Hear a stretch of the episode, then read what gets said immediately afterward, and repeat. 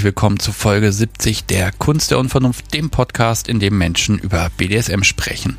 Mein Name ist Sebastian Stix und diesmal bin ich nach Braunschweig gereist und habe Shoga besucht. Er ist 33 Jahre alt, top und ja, er hat BDSM vor gar nicht allzu langer Zeit entdeckt, war sogar in Japan, hat aber BDSM erst danach entdeckt, wie ärgerlich. Und heute geht es vor allem um die Sache mit dem Seil, um Bondage und um Raum für Shibari. Und damit meine ich nicht den Raum im übertragenen Sinne, sondern es geht wirklich um einen Raum, um einen Platz, wo man ja lehren und lernen kann, wie das mit dem Seil funktioniert. Wie plant er dieses Projekt? Was äh, für Hindernisse sind da? Und ich sage nur Parkplätze. Und ähm, ja, wie bringt man das über die Bühne? Wie bringt man Menschen Dinge bei? Und äh, wie lernt man auch selbst? All darüber sprechen wir. Und zum Schluss schauen wir noch mal, wie man Seile veredeln kann. Und ich konnte auch endlich mal fragen, warum man Weichspüler, Katzenstreu und Feuer dabei braucht. Los geht's mit Folge 70 mit Sugar.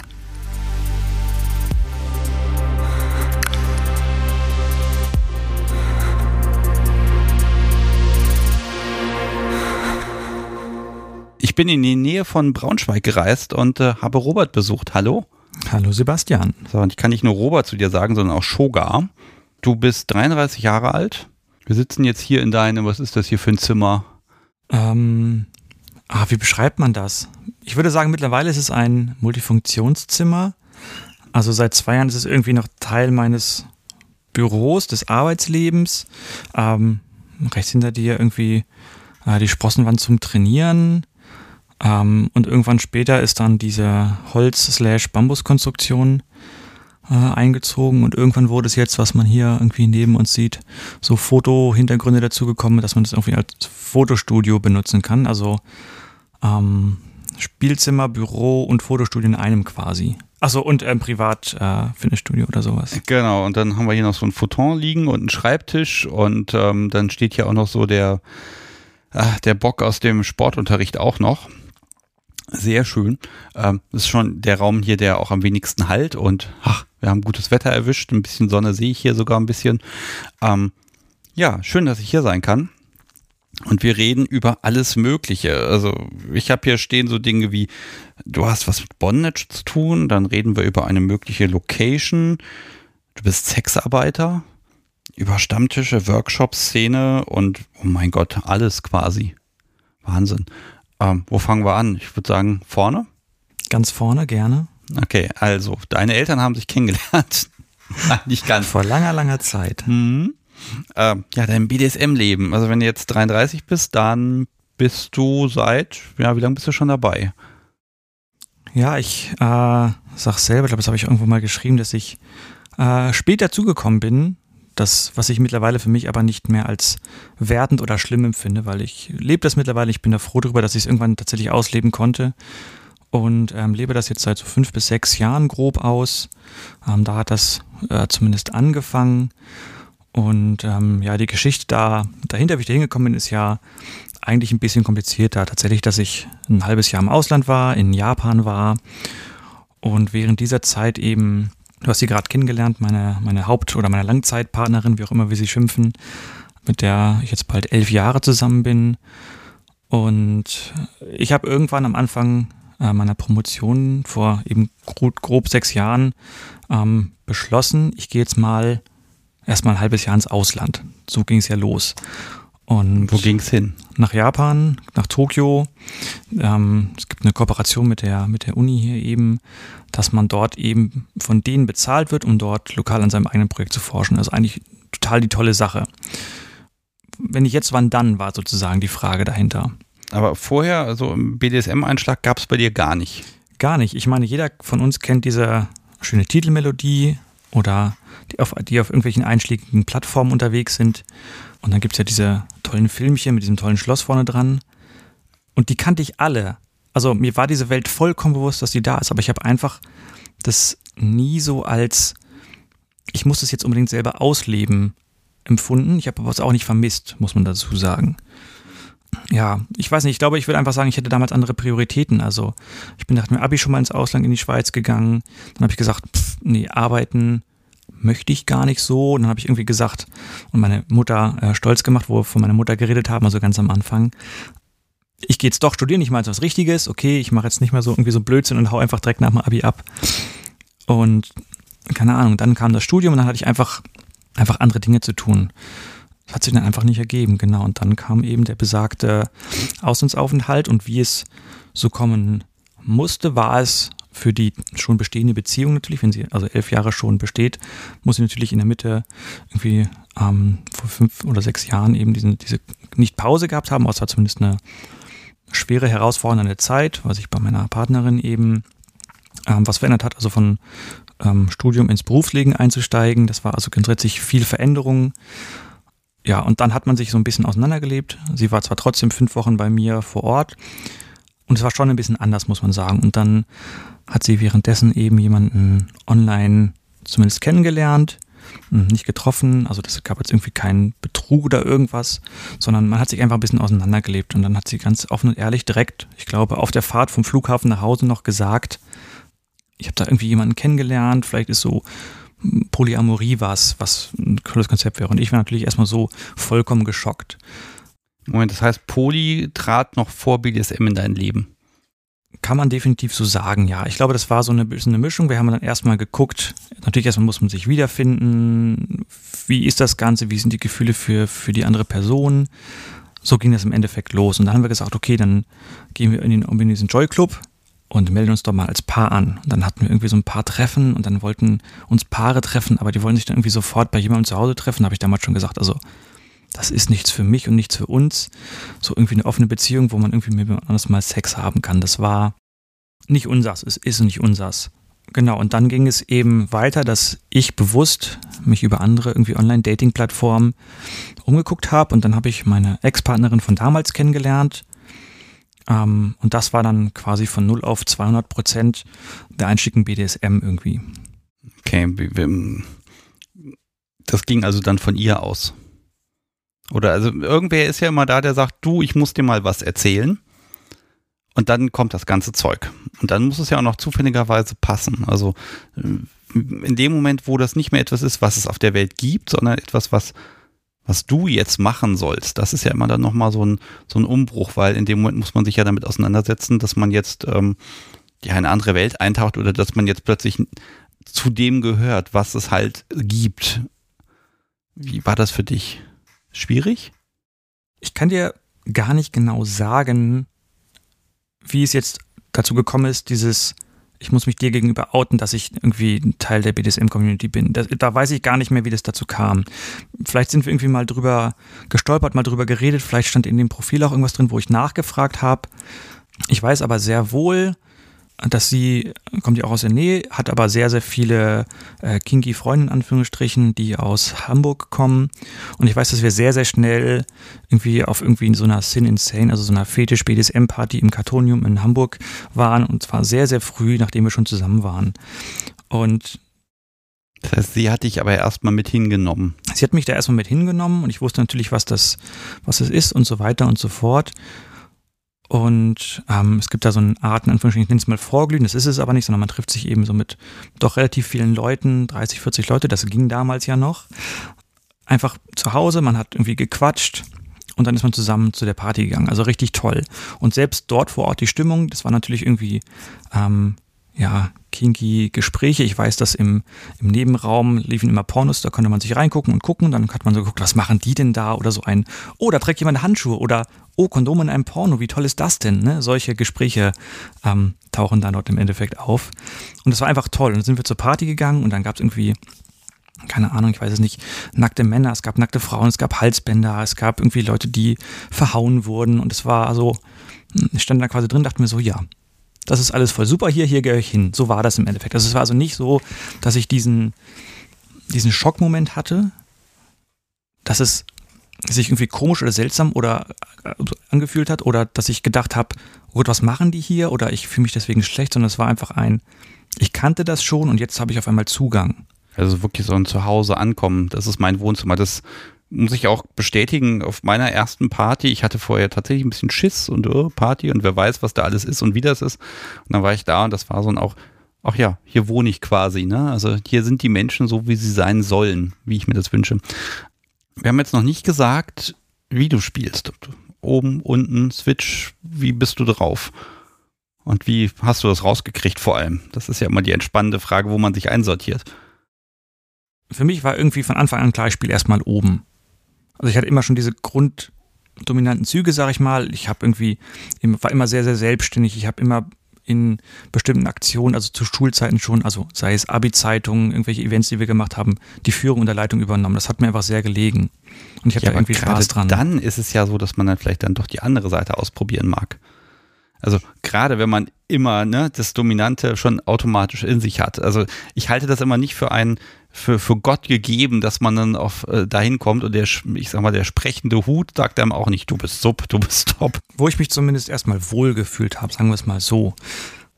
Wir kommen sicherlich darauf zu sprechen, wie der Einstieg insgesamt ja nicht, sag ich mal, super einfach war oder unkompliziert war, sondern mir ist ja nicht alles sofort leicht gefallen.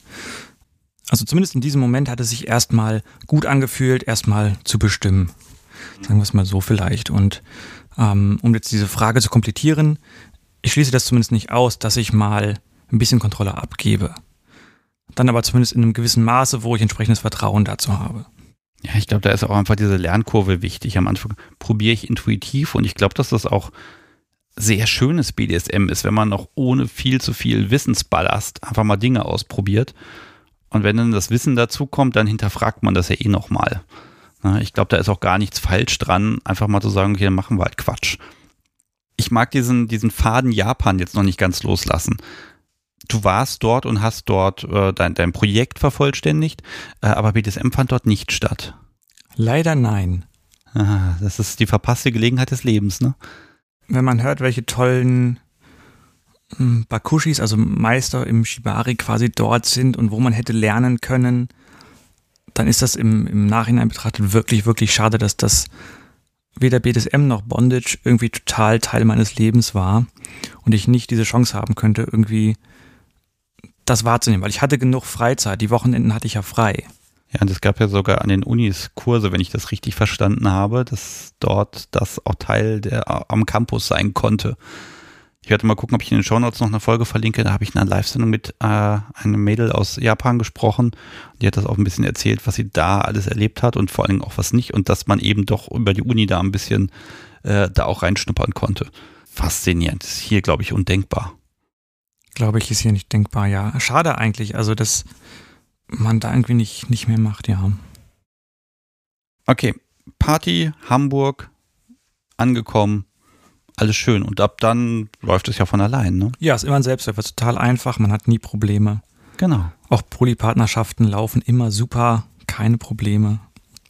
Ja, wunderbar. Es war schön, dass ich hier war. Es ist alles gut. okay. Ähm, erste Party. Selber auch schon aktiv geworden oder erstmal zum Gucken gehabt? Nee, die erste Party. Wir haben auf den Partys selber nie viel gespielt tatsächlich, das muss man dazu sagen. Fand ich aber auch irgendwie nicht schlimm, weil für mich war es einfach Teil des Ganzen zu sein, erstmal reinzukommen. Das war in meiner Anfangsphase. Was schaust du so? Ich gucke gelegentlich da aufs Display, ob du gut ausgepegelt bist, also nicht stören davon. Ah, gut. Ja, ne? Also die, auf der ersten Party haben wir nicht wirklich gespielt. Und danach die Partys eben auch nicht, weil das ging nicht ums äh, Spielen in dem Moment für mich, auch wenn ich das mittlerweile gerne machen würde. Mehr in der Öffentlichkeit spielen. Wobei das tue ich jetzt zumindest zum Teil im, im Bondage und vor anderen Fesseln ja schon, aber damals war es eher so, dass es darum ging, Teil des Ganzen zu sein, sich inspirieren zu lassen. Das fand ich gerade in der Anfangsphase unglaublich wichtig, zu gucken, ein Gefühl für zu bekommen, was machen andere, was ist vielleicht schön, was könnte mir auch gefallen. Und zwar nicht aus irgendwelchen Online-Quellen oder Pornos, sondern auf dem realen Leben. Du kannst mit Menschen sprechen, du kannst sagen, oh, das ist ja cool, was ist das? Und dann wurden irgendwelche E-Stim-Geräte ausprobiert an verschiedenen Leuten. Dann kann man das auch mal an sich selbst testen, ja. Also, dass man einfach mal so ein bisschen da reinkommt, was es gibt, was ist möglich und sich einfach inspirieren lässt. Ja, ich glaube, da finde ich auch nochmal die, die Bandbreite sehr heftig. Auf der einen Seite habe ich Informationsseiten im Netz. Das ist Wissen. Das vermittelt mir aber in der Regel kein Gefühl. Außer, dass da immer steht, achte auf dein Gegenüber. Ähm, dann habe ich die Pornos, die sind doch recht technisch. Und dann, ja, was würdest du sagen? Auf, wenn, wenn ich, auch mit deiner Erfahrung jetzt, wenn du auf eine Party gehst, was bekommst du an, an Wissensmehrwert, den du eben nicht über Online-Quellen bekommst? Was ist anders? Ich würde sagen, das ist genau das gleiche, wie wenn ich jetzt einen Workshop wie vor zwei Wochen besuche, wo es um Thema Bondage geht. Ähm, ich kann natürlich mir irgendwelche Online-Quellen, YouTube-Videos oder die einschlägenden Quellen, die es eben im Internet gibt, angucken und irgendwie ein Video angucken. Aber im Zweifel wird reine, langweilige, in Anführungsstrichen, Technik vermittelt. Aber die ganzen Details, auf die man achten muss, die das Ganze dann besonders machen, gerade wenn man irgendwie jemanden fesselt, dann mit dem Menschen zu interagieren, was in dem Moment wichtig ist, dass man irgendwie auf Körpersignale hört. Da gehen die meisten Leute einfach in den Videos nicht drauf ein, sondern da geht es dann darum, leg das Seil hier lang, leg es dort lang, hier machst du folgenden Knoten und dann bist du fertig. So, und um natürlich dieses Muster zu lernen, oder was ich mal mache, ist mal nachzugucken, weil du kannst nicht diese hunderten verschiedenen Mustern, die sich in vielleicht nur Nuancen unterscheiden, ja, die kannst du gar nicht alle auseinanderhalten und behalten natürlich. Also dort mal nachzugucken, um so ein Detail sich anzugucken, das ist okay. Aber wenn es darum geht, Tipps und Tricks zu erlernen, ist es genau das gleiche, wenn ich auf einen Workshop gehe, als wenn ich irgendwie, sag ich mal, zu einer Party gehe. Die Frage ist immer, warum gehst du da hin? Ja, warum, ja, ist die Frage, warum gehst du auf Partys? Genau, es gibt Was sicherlich. willst du da? genau, das ist die gleiche Frage der Intention beim, beim Bondage natürlich. Was will ich damit machen? Die kann ich natürlich überall stellen. Also ähm, Partys ist einerseits, ich finde die Atmosphären toll. Ähm, wir waren irgendwie auf einer Fetischparty ähm, auf der Flowers and Bees mal. Da war weniger BDSM, es war trotzdem eine Fetischparty. Und es war einfach schön, unter gleichgesinnten, in Anführungsstrichen verrückten Leuten zu sein. War einfach schön. Da ging es vielleicht eher um den Partyanteil, die Outfits, Latex, und solche Geschichten. Bei einer BDSM-Party kann man sich sicherlich fragen, inwiefern man selber dorthin fährt, um zu spielen, vielleicht auch nur um mal zu gucken. Sicherlich Anfängerinnen werden sicherlich auch mal dorthin gehen und sich einfach mal das angucken. Ähm, aber diesen Teil wirst du überall haben und ich glaube, diese Intentionen verschieben sich auch mit der Zeit. Also damals war es für mich ganz klar ein, ich möchte dorthin gehen und mir das mal angucken. Was gibt es eigentlich? Und heutzutage würde ich sagen, okay, ich weiß ungefähr, wo ich stehe, was mein BDSM ist, was ich gerne mag und würde dort vielleicht eher hinfahren, um Leute zu treffen, die ich schon kenne, wäre der eine Teil, um mit denen einfach zu quatschen, weil das eine super Möglichkeit ist, weil da im Zweifel sowieso jeder kann. Und der andere Teil wäre sicherlich ähm, in der Öffentlichkeit oder vor Publikum zu fesseln. Und das ist eben ein Punkt, den ich natürlich jetzt erst so retro retrospektiv sagen kann, dass was, warum gehe ich da hin? So, das ist, ja, das kann, es fällt danach immer ein bisschen, bisschen leichter als später.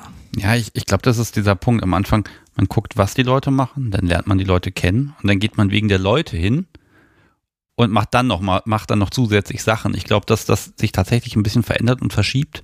Und äh, wenn man dann auch irgendwo ist und dann trifft man die Leute wieder, dann ich glaube, das ist dann der wichtigste Punkt schon, ne? dass man einfach diese Möglichkeit hat, die ganzen BDSMing-Menschen konzentriert zu treffen. Das braucht man auch einfach. Jetzt hast du schon so oft äh, Anspielungen zum Thema Bondage gemacht. Äh, klär mich mal auf, dein Kink. Also, wenn ich jetzt heute dich frage, äh, BDSM, was magst du, was machst du so, was ist wichtig für dich? Ich sehe hier schon, ich habe die Spreitstange gesehen, ich sehe unfassbar viele äh, Seile. Ich sehe ein paar Rohrstöcke. Du hast eben auch einen, äh, Rohrstockrest noch entsorgt. Also, was tust du? Was ist dein Kink? Ich glaube, heutzutage kann ich das relativ einfach beantworten.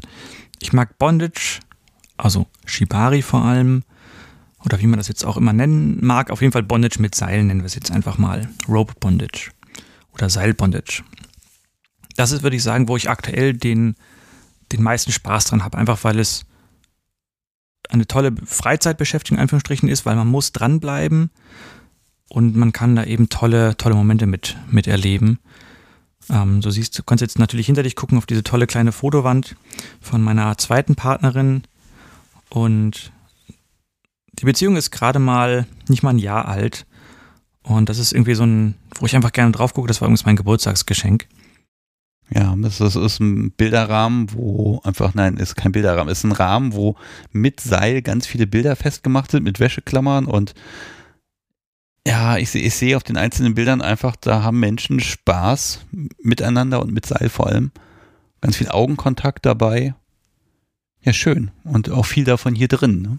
Genau, ein Teil ist hier drin, ein Teil oben in der Mitte ist ähm, vor der besagten Fetischparty. Ähm, da sind Workshop-Bilder dabei, da ist links oben Urlaub dabei und im Endeffekt ist das eben der Teil für mich einfach mit Seil einerseits Spaß haben, weil man muss es ja nicht voll BDSM und sexuell betreiben, das muss man ja nicht. Man kann es auch einfach als, ich sage es mal, meditatives Mittel benutzen, einfach um sich miteinander zu beschäftigen. Ja, also andere Leute können sich, sage ich mal, auf einen Sofa zusammensetzen und einen Film gucken. Ich kann einfach jemanden fesseln. Das kann ich auch. Also ich kann damit auch einfach gut abschalten. Und nebenbei noch einen Film laufen lassen? Nein, das mache ich nicht. Nein, das geht nicht. Warum, warum geht das nicht? So eine handwerkliche Tätigkeit, die prädestiniert dafür ist, dass man währenddessen irgendwas guckt. Ich würde sagen, das kommt jetzt darauf an, welche Intention du dabei hast. Und da es mir vor allem um die Interaktion geht, um das Miteinander und ich entsprechend irgendwie Empathie aufbringen muss und mein Gegenüber lesen muss, da kann ich nicht auf einen Film gucken, auf die Handlung mit verfolgen und dann gleichzeitig irgendwie Konzentration und Aufmerksamkeit geben. Das funktioniert nicht. Also ich muss dann in dem Moment fokussiert sein. Das ist eben etwas, was ich sehr, sehr schön finde für mich zumindest funktioniert das sehr, sehr gut. Ich kann dabei abschalten. Also ich kann zwei Stunden am Stück fesseln, ich kann eine tolle, intensive Session haben. Und in den zwei Stunden habe ich genau nichts anderes gedacht, außer wir zwei, Seil ähm, und dann eben schauen, was brauchst du, welche Signale gibst du mir? Man sagt ja oft eben Seil als Kommunikationsmittel. Also wehrst du dich sehr viel, gibst du dich hin und dann ist man eben ganz schnell auch in anderen Bereichen ähm, des BDSM, äh, wenn man irgendwie so um den DS-Anteil eben spricht, also wie sehr gibt sich jemand hin oder wie bratty, sag ich mal, ist jemand, das kann ja damit schon losgehen. Und dann kann man natürlich die Seile dazu nutzen, viele weitere Teile des BDSM mit einzubauen. Sei es irgendwie so DS-Komponenten, sei es irgendwie Erniedrigung. Ich kann natürlich auch irgendwie Impact Play, also Schlagen mit aufnehmen. Ich kann Wachs mache ich sehr gerne da oben liegen. Äh, zwei Messer, die hast du noch nicht ähm, erwähnt ähm, so Knife Play und das sind alles tolle Sachen, die man damit einfach kombinieren kann. Und das ist eben das, worauf wir ja irgendwie zum Sprechen kommen wollten. Was ist mein BDSM? Was mache ich gerne? Das war definitiv eine lange Reise.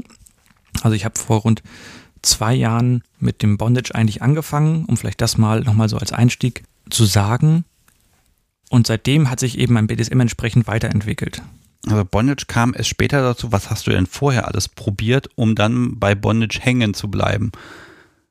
Und was sind vielleicht auch die Sachen, die, die sich vielleicht als nicht so toll herausgestellt haben? Man greift ja auch einfach mal ins Klo und stellt fest, das ist nicht meins oder das funktioniert einfach nicht, wie man sich das überlegt hat. Ich denke, da muss ich jetzt ein bisschen ähm, unterscheiden zwischen so zwei Phasen, wie ich sie beschreiben würde. Und zwar einmal gab es den Teil mit der jetzt Ex-Partnerin, mit der ich eben zum BDSM gekommen bin, da habe ich auch ein bisschen was ausprobiert, aber wir haben zum Beispiel auch Bondage ausprobiert, weil ich wusste, sie mag das gerne. Aber ich bin damals an einem Single Kalimtai gescheitert. Irgendwo ist noch so ein, so ein schwarzes Buch hier im Schrank von einem hm. Auto aus Hamburg. Und dann habe ich so durchgelegt und dachte mir so, ja, okay, dann probieren wir das mal. Aber wenn es jetzt darum geht, irgendwie du siehst ein tolles Bild und willst das nachfesseln und das ist, du beherrschst ja nicht mal den Standardknoten und dann hast du vielleicht auch keine Geduld oder ich bin jemand, ich habe es dann gerne perfekt. Es muss halt funktionieren. Ich will es möglichst perfekt, möglichst gut machen. Und mir fehlte damals entweder die Geduld. Ich kann nicht sagen, was damals das Problem war, aber zu Beginn war das eben sehr frustrierend für mich. Ja, das ist ja meine Situation seit mittlerweile ewig. Kann Knoten lernen, wurde mir auch schon öfter beigebracht und am nächsten Tag ist er weg das ist tatsächlich frustrierend. Ich kann zwar Sachen machen, aber die sind einfach nie schön. Muss ich ganz ehrlich gestehen. Also wie hast du diesen, diesen Bruch hinbekommen, weg von diesem Frust hin zu, oh, da passieren Dinge. Also gab es da ein, ein, zufälliges Erfolgserlebnis vielleicht oder hast du es dir einfach stur in den Kopf gesetzt und hast gesagt, ich will das jetzt. Also wo kommt es her, dass du den Wechsel hingekriegt hast? Der Umbruch war eigentlich relativ einfach. Also nachdem diese Beziehung eben zu Ende gegangen ist, wusste ich immer noch nicht, wo mein Teil des BDSM war. Ich fand es sehr schwer reinzukommen, weil ich habe nicht viel Input bekommen. Was möchtest du, habe ich gefragt. Und dann kam nicht viel zurück. Und dann kam vielleicht ein, mach doch einfach mal. Das fällt mir immer sehr schwer, irgendwie mit jemandem zu spielen, wenn ich keinen Input bekomme. Es fällt mir super, super einfach, in so einen Dialog zu treten. Da kann man über Grenzen sprechen oder auch Wünsche oder was vielleicht möglich ist. Und dann kann man ja auch in der Session nachfragen. Es ist ja nicht alles in, in Stein gemeißelt, bevor eine Session beginnt. Man darf währenddessen ja auch kommunizieren. Nein. Nein, Kommunikation ist ganz böse. Dafür, deshalb benutzen wir ja Knebel und Augenbinden und Ohrstöpsel, damit man bloß nicht kommuniziert. Ach so, habe ich das falsch gemacht. Ah. Nein, ähm, finde ich aber schön, wenn du sagst, du brauchst Input, dann ähm, ist das ja im Prinzip eine Dienstleistung, wenn du top bist. Also es gibt diese, diese verklärte romantische Vorstellung, Sub sagt, mach doch einfach, weil das, was spannend ist, dass man ja machtlos ist, dass Dinge mit einem passieren und jetzt soll man darauf Einfluss nehmen und Input liefern. Das ist natürlich schwierig. Also das wäre jetzt eine Person, die jetzt mit dir nicht so gut harmoniert, habe ich das Gefühl, wenn die sagt, mach einfach alles, was du willst, Hauptsache du machst, was du willst. Und dann kommt da nichts raus. Also könntest du damit umgehen im Moment? Heutzutage wäre es anders als damals. Was hat sich verändert? Damals wusste ich nicht, was mir selber gefällt, was ich gerne mag, woran ich Spaß habe. Also wenn du die gesamte BDSM-Palette vor dir hast und jemand sagt dir, such dir etwas aus, dann fiel es mir zumindest damals relativ schwer zu sagen, okay, das probiere ich aus, weil das Problem ist, du kennst vielleicht alle Farben gar nicht. Du siehst vielleicht nur durch einen kleinen Schlitz auf etwas.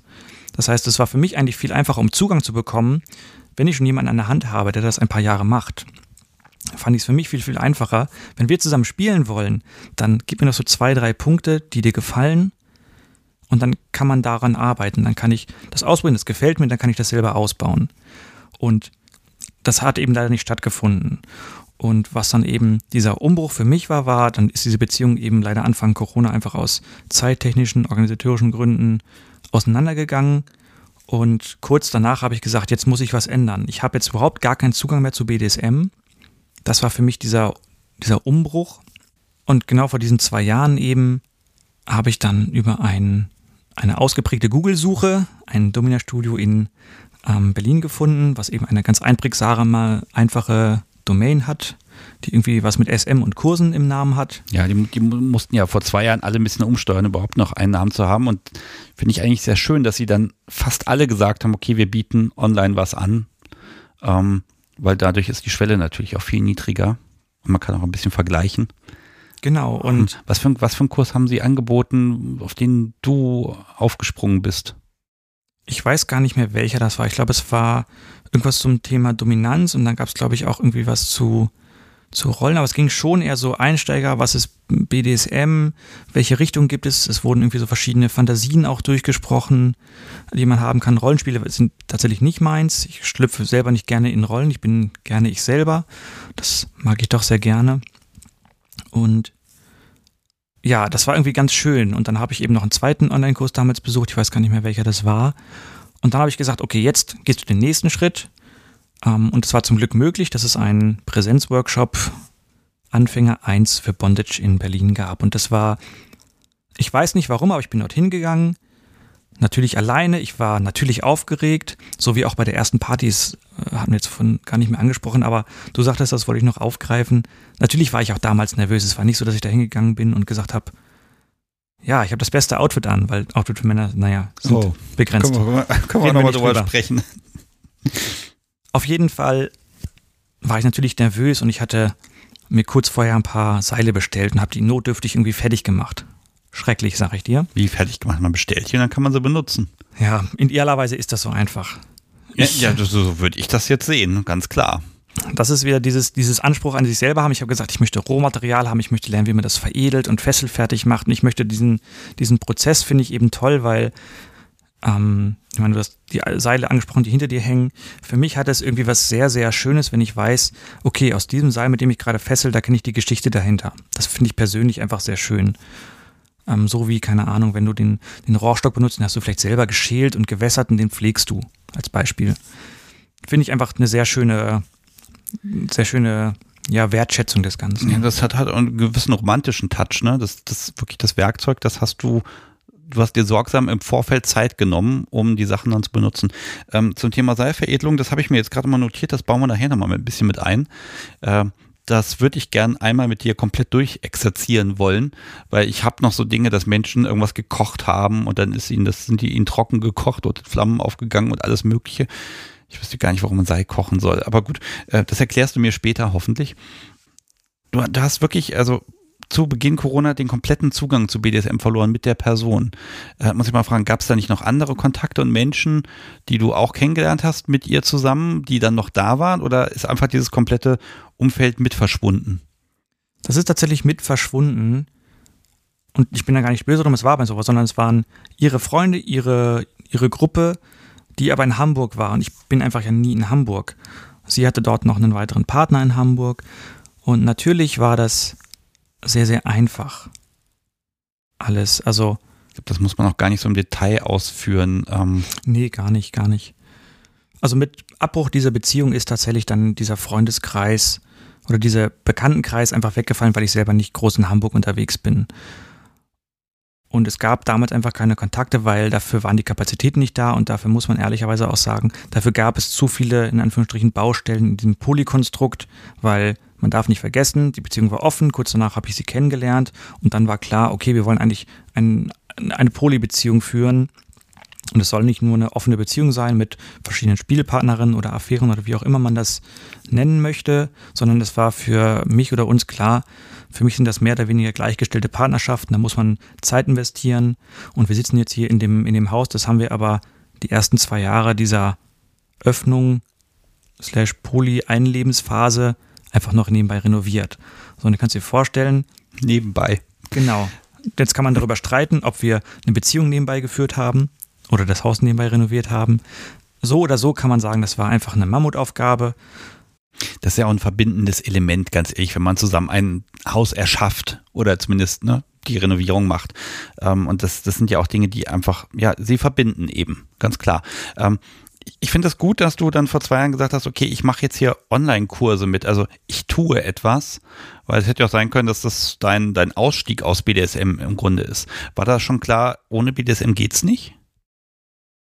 Das würde ich definitiv unterschreiben. Ich will nicht sagen, dass ich hier gesessen habe und verzweifelt bin deswegen, aber ich habe schon gesagt, ich brauche jetzt irgendwas zu tun und es ist nicht irgendwie ein Hobby suchen, wo ich jetzt in den Keller gehe und dort irgendwas mache oder mir eine Werkstatt baue oder ähm, mein, mein ähm, Stiefvater, der macht irgendwie so Modellautos und so weiter, sammelt die und verändert die. Das war alles nicht mein, sondern es war schon klar, dass wenn ich mir jetzt ein Hobby suche, eine Beschäftigung suche, dass es dann auf jeden Fall BDSM sein muss. Und dann bin ich komischerweise und lustigerweise eigentlich auf diesen Anfänger-Workshop gekommen. Und wie ich ja gerade schon sagte, ich bin da hingefahren, ich hatte schlechte Seile dabei, ich hatte mir ein Hotel gebucht, habe dann. Also die musste man selber mitbringen? Das, das, die gibt es dann gleich dazu. Ich gehe natürlich bei sowas. Ich würde da nämlich bei so einem Workshop tatsächlich ohne Seile auftauchen, ganz klar. Es gab dort Seile. Ich glaube, es steht auch auf, immer noch oder stand auf der Webseite drauf, dass man dort welche bekommen kann. Habe ich mir gedacht, bevor ich da jetzt irgendwie Geld oder Miete für Seile zahlen musste, weil ich hatte ja keine Ahnung. Ja, dann bringe ich halt meine eigene mit. Und ich habe immer gedacht, naja, wenn ich mit den Seilen fessel, dort, die ich eh schon habe, ist es schöner, weil die kann ich mit nach Hause nehmen, die kenne ich schon. Das war so meine Idee dahinter. Und naja, auf jeden Fall gab es dort Seile, die waren einfach viel schöner als die, die ich damals hatte. Die habe ich mittlerweile auch nicht mehr. Und das war einfach toll. Ich habe dann dort das, äh, jemanden nicht kennengelernt, sondern mit jemandem fesseln müssen. Das war ein, ein Mann, ich würde sagen Mitte 40. War nicht sein erster, erst eine erste Bondage-Erfahrung. Und dann haben, musste ich ihn fesseln und er mich. Und das war also ganz schön, diesem Stigma zu entgehen, dass der Rigger, also die fesselnde Person, männlich ist und die gefesselte Person idealerweise eine schlanke, zierliche Frau ist. Also das war einfach so vollkommen normal, dort in diesen Workshop zu kommen. Und dann hat man quasi ja dort geswitcht. Und deswegen ähm, war das auch eine sehr, sehr tolle Erfahrung dort, weil am Ende des Ganzen wurde ich selber professionell in Anführungsstrichen vom Kursleiter gefesselt, unter die Decke gehangen. Und das war für mich der ausschlaggebende Punkt, dort weiterzumachen, weil ich selber die Erfahrung als passiver Part quasi mit als allererstes hatte. Und dann habe ich gesagt, okay, da bleibe ich dran, das will ich weitermachen. Und irgendwie, ich weiß nicht warum, aber wenn du einfach sechs, sieben, acht Stunden quasi die zwei wichtigen Knoten erklärt bekommst, dann sitzen sie. Und ich war jetzt erst vor ein paar Wochen wieder bei ihm, weil wir uns privat sehr, sehr gut verstehen und befreundet sind, um ihm ein bisschen dabei zu helfen, diesen Workshop vorzubereiten, Aber auch, und da wollen wir später vielleicht drüber sprechen, über diese mögliche Location, dass ich einfach mal gucke, wie andere Leute dabei sind, das zu lernen, welche Probleme sie haben und was man ganz klar gesehen hat. Und das kannst du unterschreiben, das kann ich unterschreiben und das geht sicherlich allen anderen so. Wenn du zwei Stunden den einen Knoten machst, sitzt der gut. Danach machst du einen anderen Knoten zwei Stunden, dann sitzt der zweite Knoten gut. Und wenn du dann wieder zurückkommst zum ersten Knoten, dann scheitern bestimmt 50, 60, 70 Prozent der Leute. Und das ist nicht böse gemeint, da muss man sich auch nicht schlecht für fühlen, sondern das ist einfach so, dass man solche Sachen leider sehr, sehr schnell und einfach vergisst und da muss man leider einfach dranbleiben. Jetzt sehe ich aber, das ist gerade mal zwei Jahre her und noch zwei Corona-Jahre, wo man nicht viel Kontakt hat und du bringst jetzt anderen Menschen auch Bondage bei. Das ist zumindest das Ziel. Ich habe das schon in kleinem Rahmen gemacht und ich möchte das auch weiterhin machen. Ja, genau. Ich, ich finde die Lernkurve spannend, weil es gibt ja dieses, ja, ich, ich kann das, ich habe mich damit beschäftigt, ich habe das geübt und jetzt kann ich das anderen Menschen beibringen. Oder eben der große Nimbus, nein, da muss man mindestens 20 Jahre durch die Welt gereist sein und alle Knoten immer wieder und zehntausendfach. Also ist immer so die Frage, dieser, dieser, wird man besser, wenn man 20 Jahre lang Erfahrungen sammelt oder ist ein Knoten einfach ein Knoten? Du merkst, ich bin da ein bisschen ketzerisch, aber im Grunde viel kann ich einem Knoten doch, wenn er sitzt, nicht verkehrt machen. Das ist definitiv richtig. Ich glaube, da kann man ganz verschiedene mhm. Sachen jetzt einschmeißen. Also mein erster Lehrer sagt immer, du wirst im Bondage nur dann selber gut, wenn du nicht viel fesselst, sondern wenn du viele verschiedene Leute fesselst. Weil jeder Körper fesselt sich unterschiedlich. Also jeder hat andere irgendwie Körpermaße, jeder hat andere Problemzonen, jeder Mensch hat irgendwie die Nerven ein bisschen anders liegen oder ist vielleicht weniger dehnbar. Das heißt, das macht es eigentlich vielleicht auch erst spannend, wenn du nicht jede Fesselungen an jeder Person durchführen kannst. Das wäre vielleicht. Ähm Ach so, das ist natürlich mein Problem, wenn ich ein YouTube-Tutorial habe als Beispiel, dann sehe ich, das sieht genauso aus und ja, mein Bunny wird nicht eine Kopie des, der Person auf dem Bildschirm sein. Ja, sei es schon, du machst diese typische Hand in den Rücken Fesselung, also einen TK. Und was machst du denn, wenn deine ähm, Seilpartnerin oder dein Seilpartner das überhaupt gar nicht hinbekommt? So, dann änderst du es ab. So, und dann passieren im, im Regelfall die Fehler, weil man sich dacht, naja, es ist ja ähnlich. So, jetzt habe ich kurz den Faden verloren. Was war die Ursprungsfrage? Ja, Faden verlieren ist super, wir reden ja die ganze Zeit über Fäden. äh, der Erfahrungszuwachs über viele ja. Jahre? Was, was, was, was mhm. verbessert man da noch? Also und das äh, Lehren, ob man nicht erst mal lange lehren müsste. Genau, also ne, mhm. wie, wie, wie lange muss ich lernen, um zu lehren? Ähm, und wem bringe ich eigentlich was bei? Also wie ist da so in der in der Shibari-Welt, wie ist die Hierarchie aufgebaut und wann kriegt man seine Gesellen- und Meisterprüfung? Auch da kann man, denke ich, sehr, sehr verschieden drauf reagieren. Ich muss immer an einen Song denken. Ähm, von TJ Beastboy, glaube ich, der, glaube ich, rappt, wenn du aufhörst zu lernen, kannst du kein Lehrer sein oder sowas, rappt er. Ich habe den, den Songtext gerade nicht mehr 100% vor, vor Augen, aber das ist, finde ich einfach toll, weil sobald du aufhörst, Lehrer zu sein oder zu lernen, kannst du irgendwie kein Lehrer sein, sondern das ist eigentlich das, was ich auch aus der Uni kenne. Ich meine, im, im Uni-Dasein habe ich ein Praktikum besucht und im nächsten Semester habe ich dieses gelernte Wissen direkt an Leute oder an andere Studierende weitergegeben. Und wieso nicht genau das gleiche hier machen? Ich glaube, das ist tatsächlich mehr oder weniger eine, ja, eine Hilfe für mich auf jeden Fall zu sagen, das, was ich vor kurzer Zeit noch selber gelernt habe und richtig gemacht habe, warum nicht das ist, dieses Wissen sofort weitergeben? Natürlich sollte das eben fundiertes Wissen sein und nicht einfach nur eine Kenntnis darüber, sondern ich sollte schon beibringen, warum mache ich das, wie ist es aufgebaut, was ist das Prinzip dahinter. Aber wer bewertet denn, jetzt bist du soweit, jetzt kannst du das weitervermitteln? Ich glaube, da gehört eine große Portion Selbstreflexion dazu, sich selber nicht zu überschätzen. Das ist, glaube ich, gerade im Bondage mit, mit dem Seil sehr, sehr, ja, wichtig, sich selber gut einschätzen zu können. Und ich glaube, viele überschätzen sich auch und machen irgendwas nach. Und in der Regel funktioniert das dann auch. Und naja, manchmal eben auch nicht. Da gibt es vielleicht einen Nervenschaden. Und selbst wenn es nur ein kleines bisschen taube Haut ist, vielleicht machen sich da viele keine Gedanken drüber. Aber dann habe ich trotzdem einen Nervenschaden, einen sensitiven, also einen Nerven getroffen, der irgendwie für die Sensitivität der Haut da ist. Ne? Es gibt irgendwie motorische und sensorische Nerven. Und eine taube Stelle habe ich trotzdem einen kleinen Nervenschaden gemacht. Und für viele ist es vielleicht kein Problem, wenn du so ein bisschen taube Haut hast, aber im Endeffekt hast du dann trotzdem ja einen körperlichen Schaden zugefügt. Und viele Leute sagen, nee, das, also, das möchtest du nicht. Also es kann ja sein, dass man ein gewisses kalkuliertes Risiko eingeht und auch sagt, nee, ich möchte an einen bestimmten Punkt ran und bestimmte Sachen, die man jetzt auch Anfängern absolut ab, davon abrät. Zum, ich nehme mal den Klassiker, das Seil um den Hals. Ähm, das ist ein unfassbares Tabu, das macht man niemals. Ich sehe aber eine Menge sehr professionell gefesselte Bilder, wo eben genau das zu sehen ist. Also da scheint es offenbar verschiedene Level zu geben. Ich denke, man muss da vorher klar darüber reden, was man machen möchte. Und das ist genau das, dieser dritte Punkt. Ähm, ich unterrichte nicht auf dem Level, auf dem ich gerade bin, sondern ich unterrichte ein, zwei, drei Level unter mir. Das ist quasi diese, diese ja, Anekdote dazu. Sprich, wenn ich jetzt etwas gelernt habe auf einem bestimmten Level, dann kann ich das nicht, werde ich das nicht sofort weitergeben, sondern ich werde mein eigenes Wissen darüber festigen. Ich werde dann vielleicht Nachfragen stellen, werde das ausprobieren. Wenn ich damit zufrieden bin, dann würde ich das überlegen weiterzugeben. Aber dann werde ich das Gleiche machen wie in der ja, universitären Umgebung auch. Ich werde mir also ein Lernkonzept überlegen. Wie vermittle ich das, vermittle ich dieses Wissen? Welche Punkte sind vielleicht besonders wichtig? Das muss ich auch überlegen. Jetzt sind wir ganz schön gesprungen von, ich habe ein, zwei, drei Kurse besucht, auch in Präsenz, zu, ich bringe anderen Menschen bei, wie man fesselt. Mhm. Ähm, wie, wie kommt's? Also, weil erstmal User zu sein und dann auch selber zu fesseln, okay. Ähm, aber wer, wer hat dich eingeladen oder wer hat dir gesagt, zeig mal her, wie das geht? Also, wie hast du diesen Sprung geschafft und wie lange ist das eigentlich her? Boah, das kann ich gar nicht so pauschal beantworten.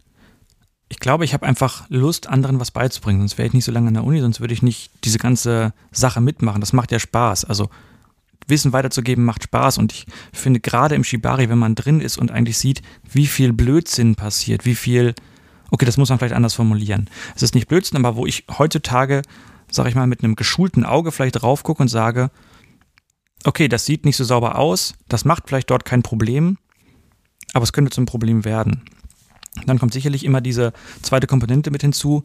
Für ein Foto Fesseln ist immer noch was anderes, als wenn ich in einer Session zu Hause bin, vielleicht keinen Fotografen dabei habe. Also da muss man sicherlich diese Realität irgendwie ein Stück weit voneinander abgrenzen, zu sagen, das, was man auf Fotos sieht von irgendwelchen professionellen Riggern, die wissen, was sie machen.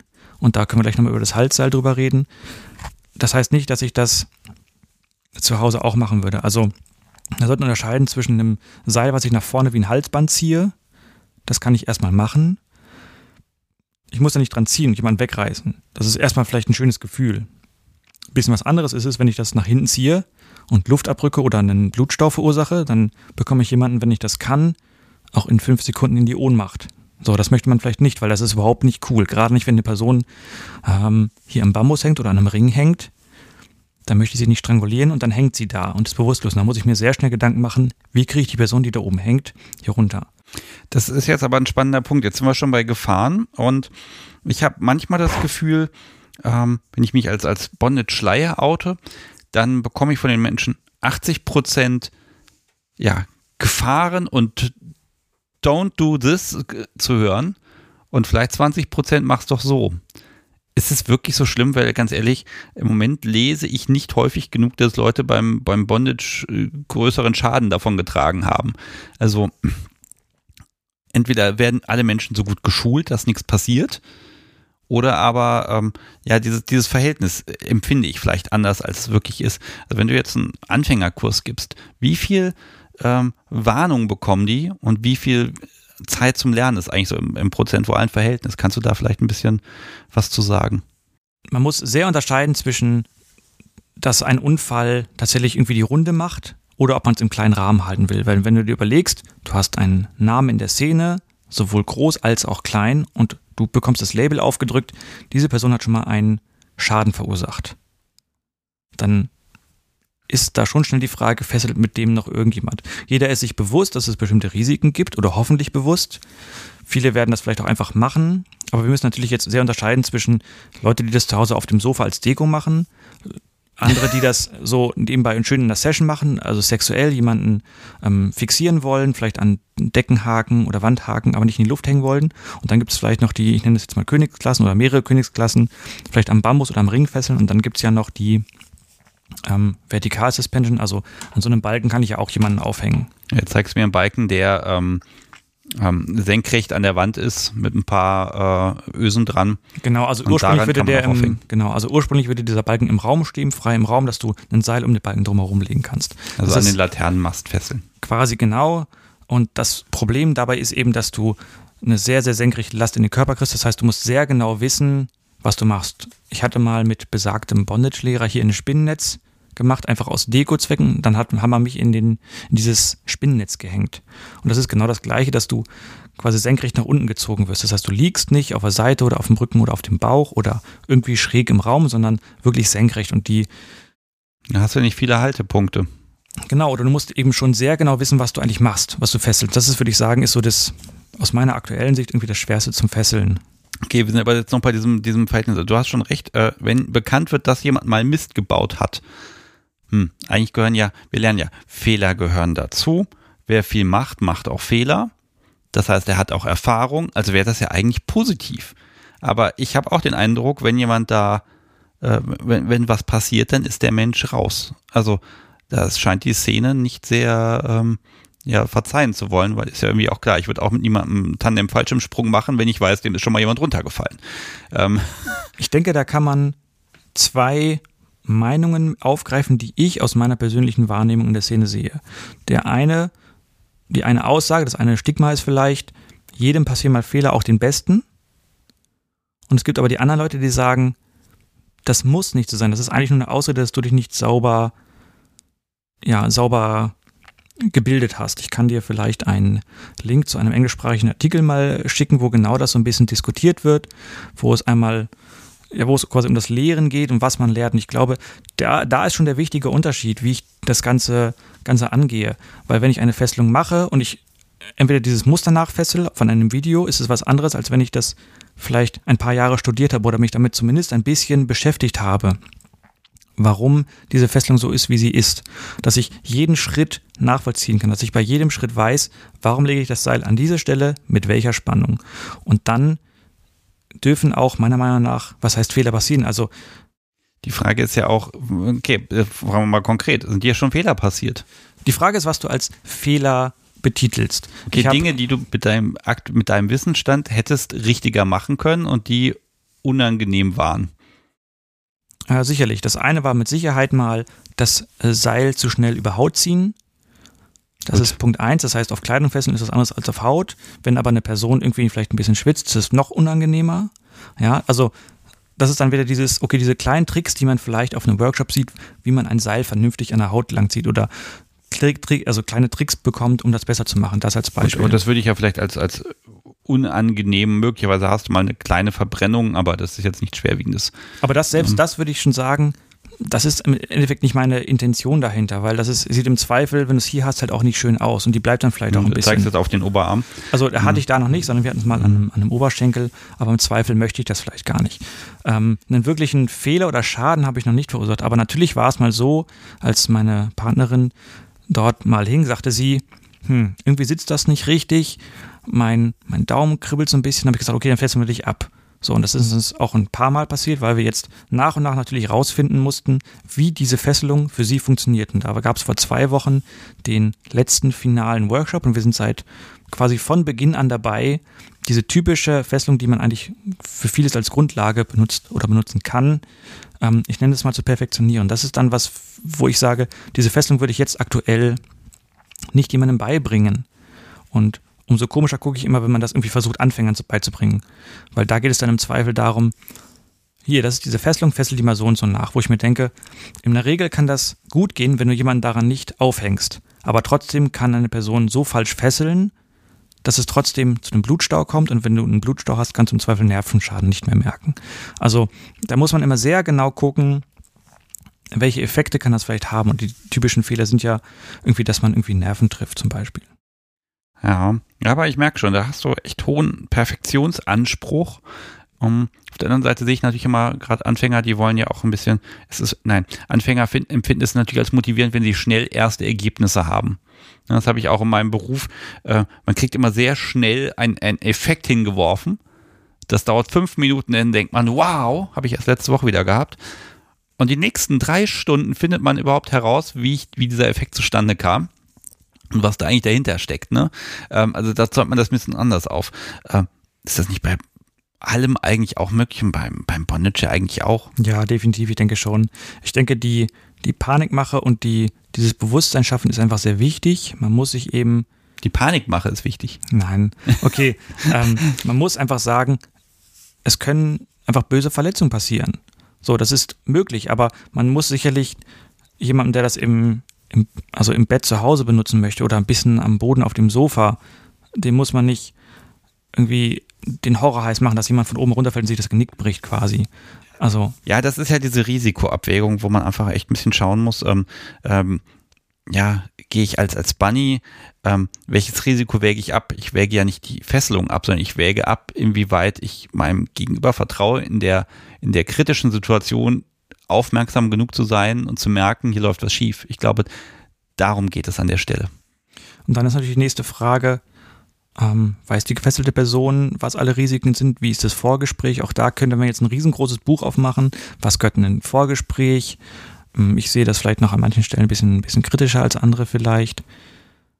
Und sicherlich, über welche Risiken, über welche Techniken redet man, was will man vorher besprechen, was ist aber auch vielleicht irgendwie im, in meinem ja, Ermessensspielraum, sag ich mal, da sind wir ja so ein bisschen wieder am Anfang, wo jemand mir sagt, fessel mich. Und ich sage, okay, mache ich. Aber natürlich muss ich so ein paar Sachen, so ein paar Sachen wissen, sonst, sonst geht es einfach nicht. Also wenn ich jetzt sage, fessel mich, wie lange braucht es, braucht das Vorgespräch und die weitere Vorbereitung und auch vielleicht die körperliche Begutachtung, bis du mich hier aufhängst? Das kommt sehr darauf an, wie kommunikativ du bist. Ich bin sehr kommunikativ. Aber im ich habe keine Ahnung und weiß überhaupt nicht, was ich rede. Ähm, vielleicht ist das so der Punkt. Ich weiß überhaupt nicht, was ich will und was ist. Das heißt, du bist auch darauf angewiesen, die richtigen Fragen zu stellen. Äh, einfach mal so vom Gefühl her. Ist das eher was, wo wir jetzt dann drei Stunden da alles durchgehen oder ist das eher eine Sache von einer Viertelstunde, wo du sagst, okay, damit kann ich schon mal die wichtigsten Sachen abfragen und weiß, äh, in welche Richtung die Reise geht? Ja, also ich würde behaupten, ich bekomme sehr schnell ein Gefühl dafür, wie jemand sich vielleicht Gedanken gemacht hat oder belesen hat. Also ob du selber vollkommen neu bist und keine Ahnung hast, dann würde ich dich Stand aktuell vielleicht nicht unbedingt hier hinhängen, weil ich mir sage, das ist wieder so ein persönliches Ding, du kennst deinen Körper nicht, du kannst vielleicht deinen Körper gar nicht einschätzen, gerade auch was irgendwie Belastung oder irgendwie Adrenalin oder Kreislauf angeht, du kannst es vielleicht gar nicht wissen. So, und dann ist es einfach ein erhöhtes Risiko für mich auch, dass du vielleicht gar nicht in der Lage bist zu kommunizieren, wie nah an der Grenze bist du eigentlich, dass du gleich ohnmächtig wirst. So, das heißt, dann würde ich im Zweifel sagen, okay, pass auf, wir fangen locker am Boden an, wir gucken mal und dann kann man dich erstmal so fesseln, dass du, gerade bei Anfängern ist es ja vielleicht so, dieses, dieses Gefühl der Eingeschränktheit überwiegt einfach. Das heißt, ich bin überhaupt gar kein Freund zu sagen, ich baller dich jetzt voll unter die Decke und dann hast du die tollste Zeit deines Lebens. Zumindest meine persönliche Ansicht ist da, naja, das kann ich auch beim zweiten, dritten, vierten, fünften Mal machen. Da geht dann nichts verloren. Natürlich würdest du dieses heftig krasse Erlebnis haben. Natürlich willst du diesen, keine Ahnung, vollen Schlag ins Gesicht in Anführungsstrichen haben, der dich wach macht und wachrüttelt und das geilste Erlebnis ist, von dem du jahrelang erzählen kannst. Aber genauso Kleinigkeiten kannst du am Boden machen, wenn du sehr, sehr ja, mit dem Seil kommunizierst, wenn du versuchst, mit jemandem, ja, wie gesagt, über das Seil zu kommunizieren, zu gucken, wie jemand auf das Seil reagiert, auf ganz kleine Gesten. Jetzt sind wir wieder in diesem Teil des BDSM, wie jemand sich führen lässt. Das finde ich sehr, sehr, sehr spannend. Oder wenn man irgendwo ein bisschen mehr Zug drauf gibt, wie die Person vielleicht atmet, also diese Kleinigkeiten oder ein Stöhner kommt, das finde ich ganz, ganz toll. Und im Zweifel bekommst du davon am Ende nicht so viel mit und im Gegenteil kann es dann aber helfen zu sagen, okay, wenn ich dich jetzt hier hinhänge und ich hier ein bisschen ziehe, ein bisschen mehr Spannung drauf gehe, dann kann ich vielleicht an der Atmung irgendwann hören oder mitbekommen, bist du jetzt eher an der Grenze oder ist es eher ein, okay, das strengt uns an, aber es ist okay. Und das ist also dann sehr abhängig davon, wie dieses Gespräch dann laufen wird, zu sagen, ach so, du hast schon zwei Jahre gefesselt, du hast schon mal gehangen. Welche Probleme hast du? Hast du Probleme? Hast du irgendwelche Grenzen? Ähm, wie sieht's mit Seil im Schritt aus? Das ist immer so eine Frage, die ich stelle, ähm, weil das für mich eine klare sexuelle Komponente ist, die man auf jeden Fall vorher ansprechen sollte. So, und wenn man diese wesentlichen wichtigen Dinge geklärt hat, wie Verletzungen und so weiter und so fort, hast du genug getrunken, gegessen, geht's dir gut? Möchtest du irgendwas haben, irgendwas nicht haben? Ähm, dann kann man dich da im Endeffekt auch hinhängen, kurze Zeit, aber das ist eben super individuell. Das heißt aber, wenn du jetzt in, hier bei den Live-Sendungen zum Beispiel dann gehört hast, äh, ja, ich war auf meinem ersten äh, Bondage-Stammtisch und ähm, habe das erste Mal mit Seil zu spüren bekommen und hing dann auch gleich. dann müsstest du doch, dann müsstest du doch irre werden, wenn du das hörst. Also das ist ja Realität, ne? Also das ist Realität. Man, man kann ja. jetzt hier so viel sagen, wie man will. Das macht man nicht. Das gehört sich nicht. Da gibt es auch gute Gründe für. Fakt ist aber doch, ich meine, Kunst der Unvernunft, ne? Das ist nicht alles vernünftig, was da ist. Wie weit kann man das tolerieren, dass ähm, das eben auch einfach anders ist, dass dann Menschen eben da hingehen und sagen, hier, ich möchte mal hängen, macht das mal jemand. Ich habe vorher mit seinen noch nichts zu tun gehabt und da wird sich in der Regel immer jemand finden, der sagt, ja klar, machen wir. Und dann passiert es. Das hat für mich tatsächlich ein bisschen gedauert, dort nicht zu schnell zu urteilen oder auch nicht meine eigenen Ansprüche auf andere zu projizieren. Also, wenn andere Leute dieses Risiko verkraften können, dass sie eine quasi bondage-ferne Person in die Decke hängen, dann sollen sie das machen. Aber wenn ich dann meine Grenze tiefer setze und sage, du bist so unerfahren, das ist mir zu viel Risiko, dann mache ich das im Zweifel nicht. Ich hatte letztens jemanden hier, ähnliches Ding, das erste Mal irgendwo gefesselt, gehangen, dann hierher gekommen. Dann hier nur am Boden gearbeitet, tolles Feedback bekommen, fast meditativ, super entspannt alles. Dann haben wir am Ende diese Fesselung ausprobiert, weil ich wissen wollte, wie flexibel ist die Person, wo kann man die Arme hinmachen, wie ist es mit Spannung, wie fühlt sich das vielleicht an. Und dann sagte mir die Person, ja, letztes Mal habe ich diese, diese Fesselung nicht gut ausgehalten, da ist mir der Daumen eingeschlafen. Und dann hat es Klick gemacht. Ach, deswegen war auf dem Bild, was ich gesehen habe, waren auch die Arme frei und nicht nur eingefesselt das ist im Zweifel dann dort alles gut gelaufen und der Daumen wäre vielleicht eingeschlafen, das hätte man das vielleicht dran gelassen, wäre da ein Nervenschaden irgendwie draus entstanden. Natürlich ist es gut gelaufen, natürlich ist dann erstmal das Gesamterlebnis positiv, aber für mich ist es immer so ein persönlicher Anspruch, naja, das würde ich nie gerne wollen, die Fesselung zu ändern, weil eben so, so ein Fehler entsteht. Und ja, sollen die Leute eben das machen, was in ihr Risikoprofil passt? Ähm, wir sagen ja immer irgendwie, idealerweise ist man BDSM 18 plus, natürlich ist es ähm, nicht jeder hat seine erste Erfahrung ab 18, das, ähm, das, das wissen wir durch den Podcast ja auch schon. Und ich denke, da muss man einfach hoffentlich an den ja, gesunden Menschenverstand appellieren, der nicht immer da ist, ähm, da irgendwie sich selber nicht zu überschätzen. Und ich weiß durchaus, dass es auch ein Problem sein kann, dass man vielleicht sich selber überschätzt. Und das hat bei mir auch jetzt durch die vielen Jahre Beziehung und Polybeziehungen, das bekomme ich auch meiner Partnerin immer wieder zu hören, dass ich mich sehr verändert habe, ich sehr viel empathischer geworden bin. Ich bin sehr, sehr viel selbstreflektiere und hinterfrage mich nicht nur in Berufswegen, sondern auch privaten Fragen, aber auch Bondage selber. Was kann ich mir zutrauen? Und wie kann ich mich real einschätzen quasi? Ja, ich glaube, das ist so ein Stück Demut, den man erlernen muss, dass man einfach besser fährt, wenn man sich selber mehr hinterfragt. Obwohl es natürlich immer ein tolles Gefühl ist zu wissen, ich kann das. Und das ist ja auch gesellschaftlich etwas, was gefördert wird, dass Menschen dieses Ego aufbauen und wissen, ich kann das, ich schaffe das. Ist nur die Frage, in welchen Lebensbereichen das eben noch positiv ist und wo das gut passt. Ich gucke hier so ein bisschen auf die Uhr und stelle fest, wir müssen ein bisschen ja schneller durch die Themen switchen. Das ist ein bisschen fürchterlich sowas. Jetzt habe ich am Anfang schon angekündigt, du bist äh, Sexarbeiter. Das ist erklärungsbedürftig ja, Sexarbeiter. Ein bisschen schlecht fühle ich mich, weil ich das aktuell nicht so unendlich äh, aktiv auslebe, aber ich habe die Möglichkeit, ich bin ähm, entsprechend registriert mit Namen und drum und dran, so einem tollen Ausweis, wo das drinsteht, dass ich das äh, machen darf. Quasi bin ich nicht nur Sexarbeiter, sondern eben als Prostituierter tatsächlich angemeldet mit Steuernummer und allem drum und dran.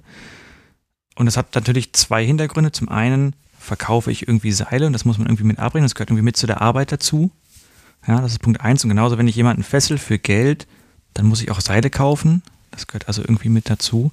Und das andere ist, die Frage ist immer, wie sexuell ist eine Session? Diese Frage kann man sich ganz einfach stellen. Und naja, sobald du eine sexuelle Handlung gegen Geld durchführst, ist das Prostitution. Und deswegen war für mich ganz klar, gut, wenn ich Sessions gegen Geld gebe, ähm, wo eben auch nur im Fairnessen eine sexuelle Komponente dabei sein kann. Wir hatten vorhin das Schrittseil. Das ist für mich persönlich, dient es gerade bei Frauen, die ich überwiegend fessel, genau einer oder genau einem Grund hat das, weil du willst sie stimulieren.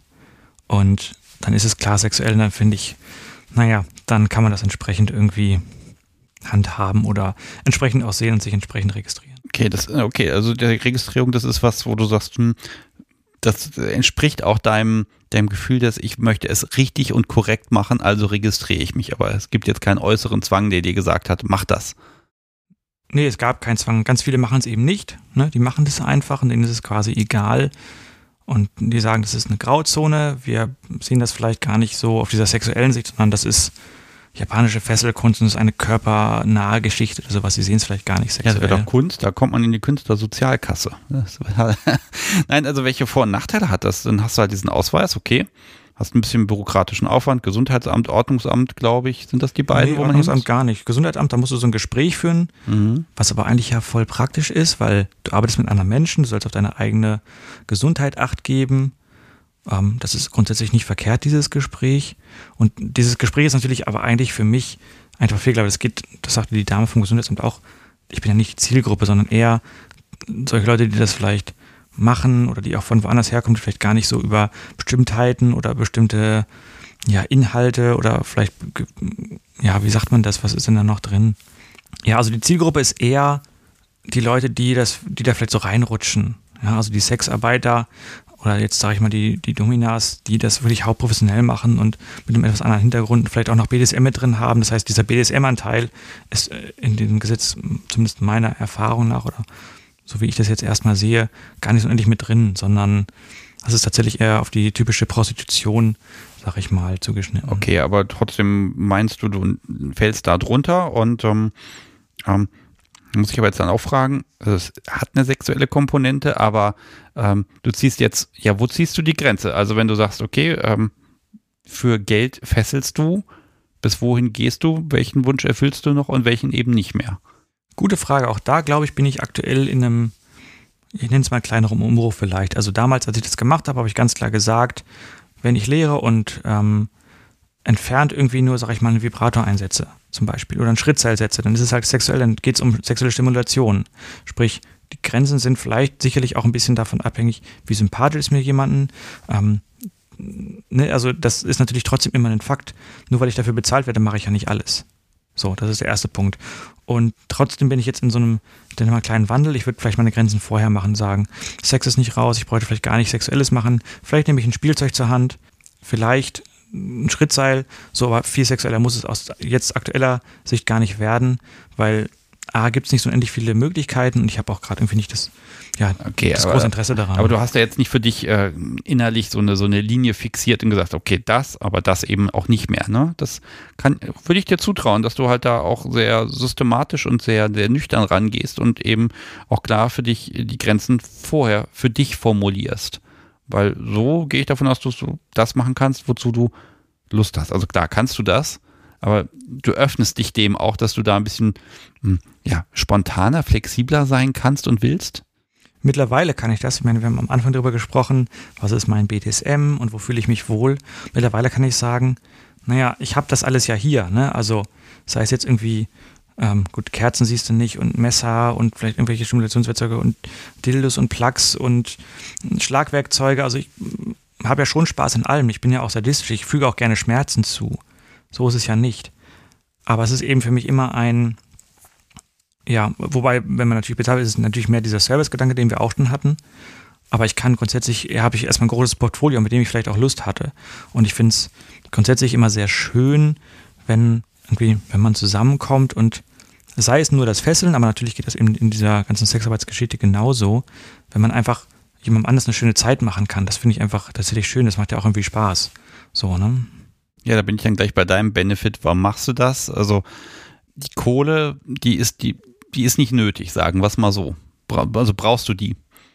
Aktuell brauche ich die sicherlich nicht. Ich würde mich dem aber auch nicht verschließen, wenn sich daraus in Anführungsstrichen was Langfristiges ergibt, wenn man sagt, okay, man kann den, kann den Job irgendwann weniger machen oder ganz aufgeben und macht mehr in Richtung Sexarbeit, Fesseln lernen oder Lehren eigentlich ja und bestellt sich dort mehr auf, weil das macht mir diese, diese ganze gesamte Konzept mit hier irgendwie Fotos machen und allem drum und macht einfach so viel Spaß und das ähm, möchte ich aktuell sagen, naja gut, wenn ich jetzt die Möglichkeit habe, probiere ich das aus, vielleicht wird das was.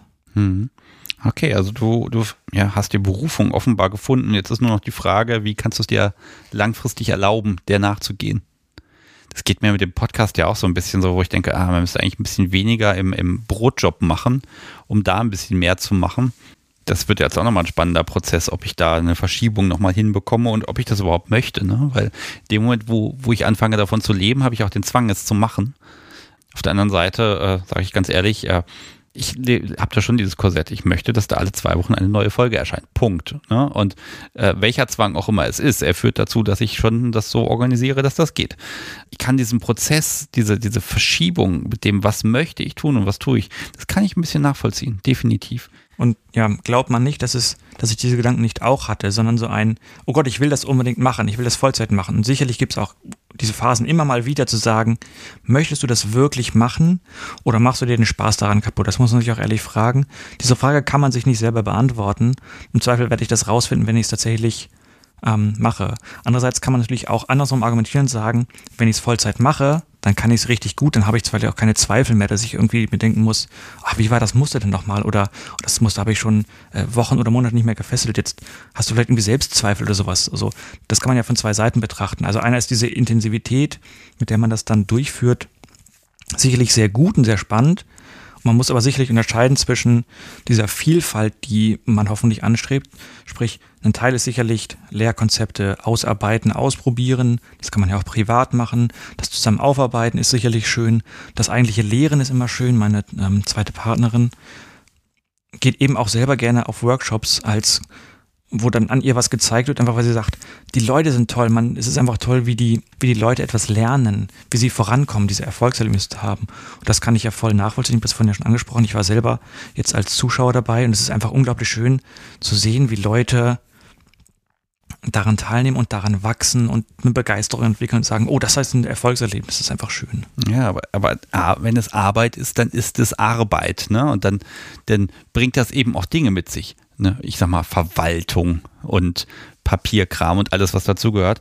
Ähm, aber du bist dem ja nicht abgeneigt, denn es gibt da noch so ein Projekt, über das wollen wir auch noch ein bisschen sprechen. Ich habe hier die Notiz stehen, sexpositive Location. Sag ich dir ganz ehrlich, es gibt tausend Menschen, die sagen, ja, man müsste mal und dann ganz selten wird da auch mal was draus und ganz oft ist dann nach ein paar Jahren Schluss, weil das alles hinten und vorne nicht funktioniert und weil man das irgendwie so leicht hemdsärmlich angegangen ist und nicht beachtet hat, dass irgendwann die erste Nebenkostenzahlung kommt oder irgendwas. Ähm, also es gibt ganz viel Elan innerhalb der Szene, für die Szene etwas zu schaffen. Das bewundere ich auch immer wieder, aber viele schaffen es nicht. Und du bist jetzt gerade in der Phase, äh, das, was entstehen soll.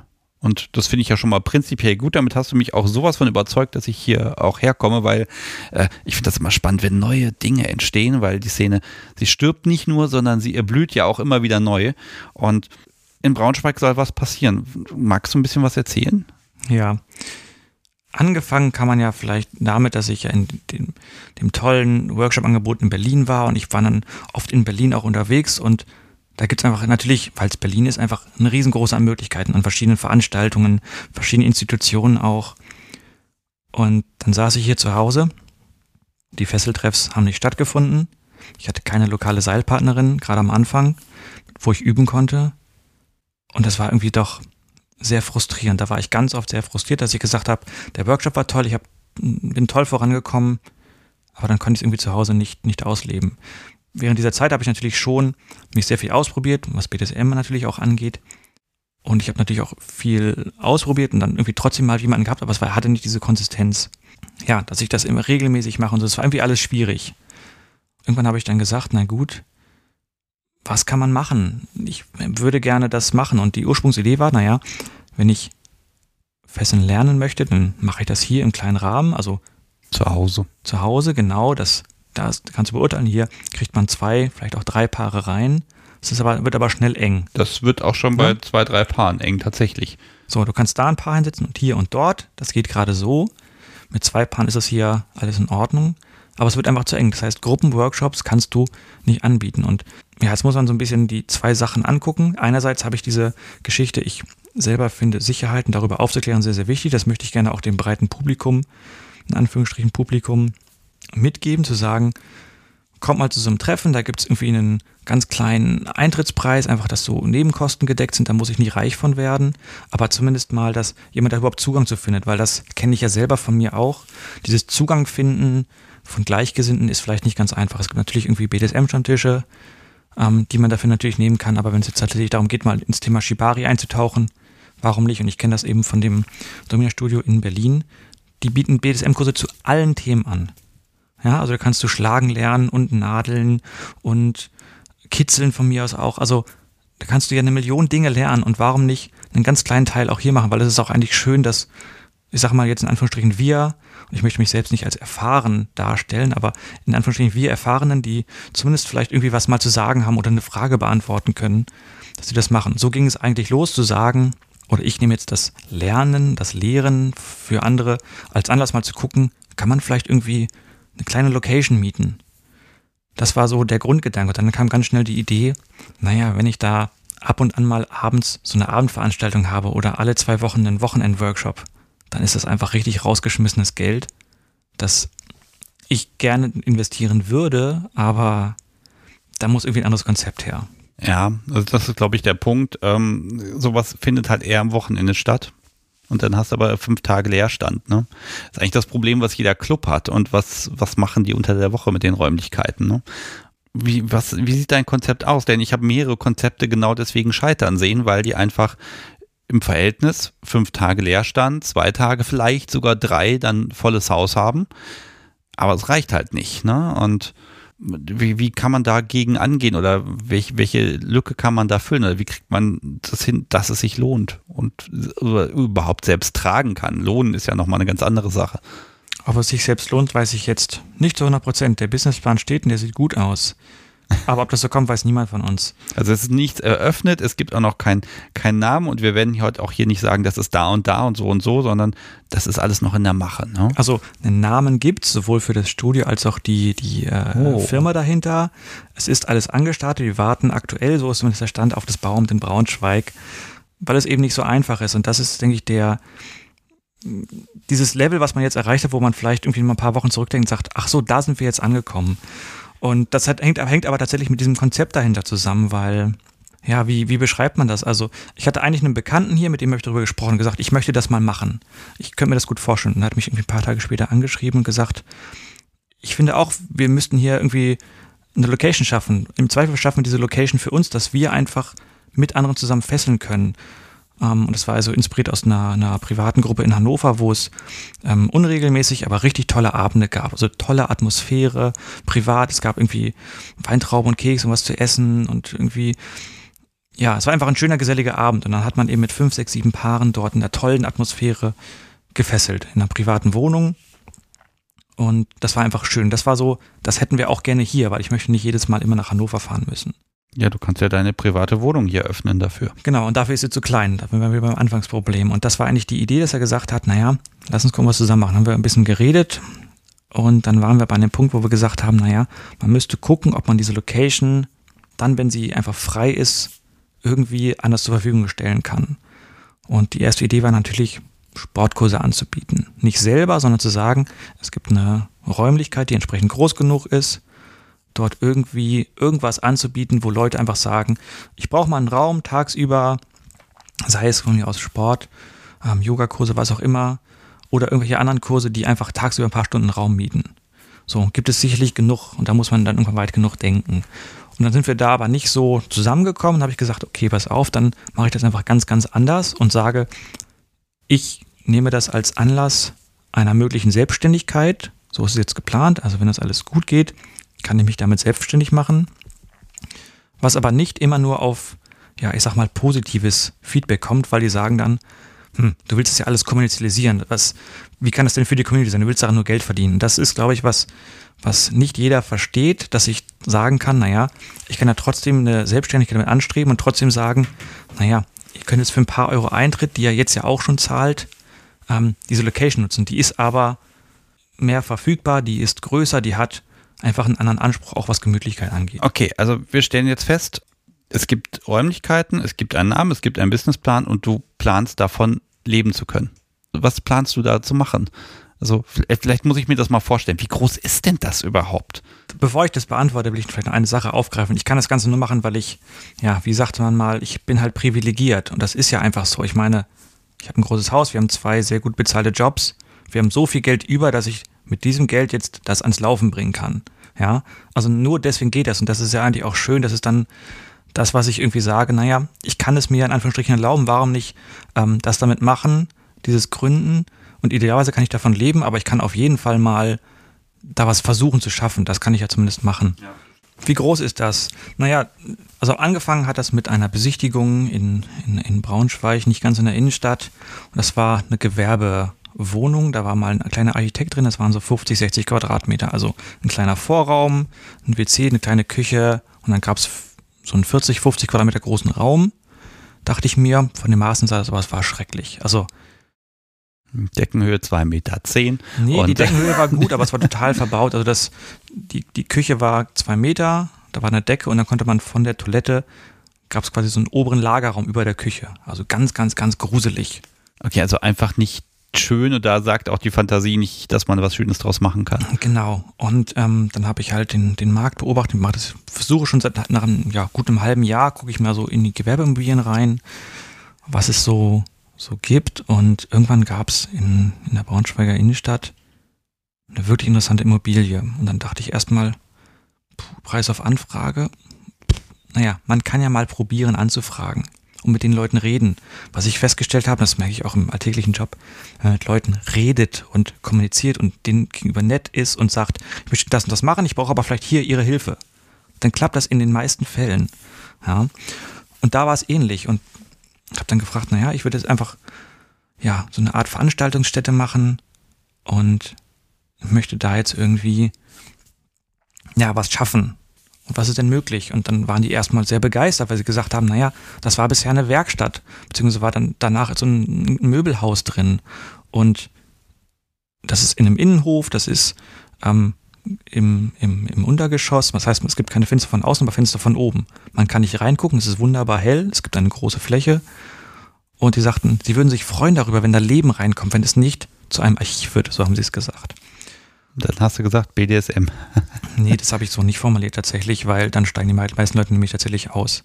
Mhm. Und ja, worüber wir halt reden, sind halt um die 500 Quadratmeter an Fläche und das hängt jetzt eben genau mit dem Konzept zusammen, was ich mir überlegt habe, auch mit der Marktanalyse, wo ich gesagt habe, warum nicht mehrere meiner Hobbys verbinden? Warum nicht Fotografie dort mit reinbringen? Ich habe große Flächen.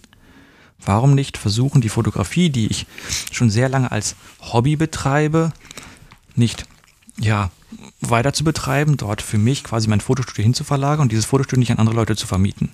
Es gibt, ähm, gucken wir den, den Joy Club an, so viele Hobbyfotografen auch aus der Region, wo ich mir bestimmt vorstellen kann, dass die Leute einmal Bock haben, dort vorbeizukommen.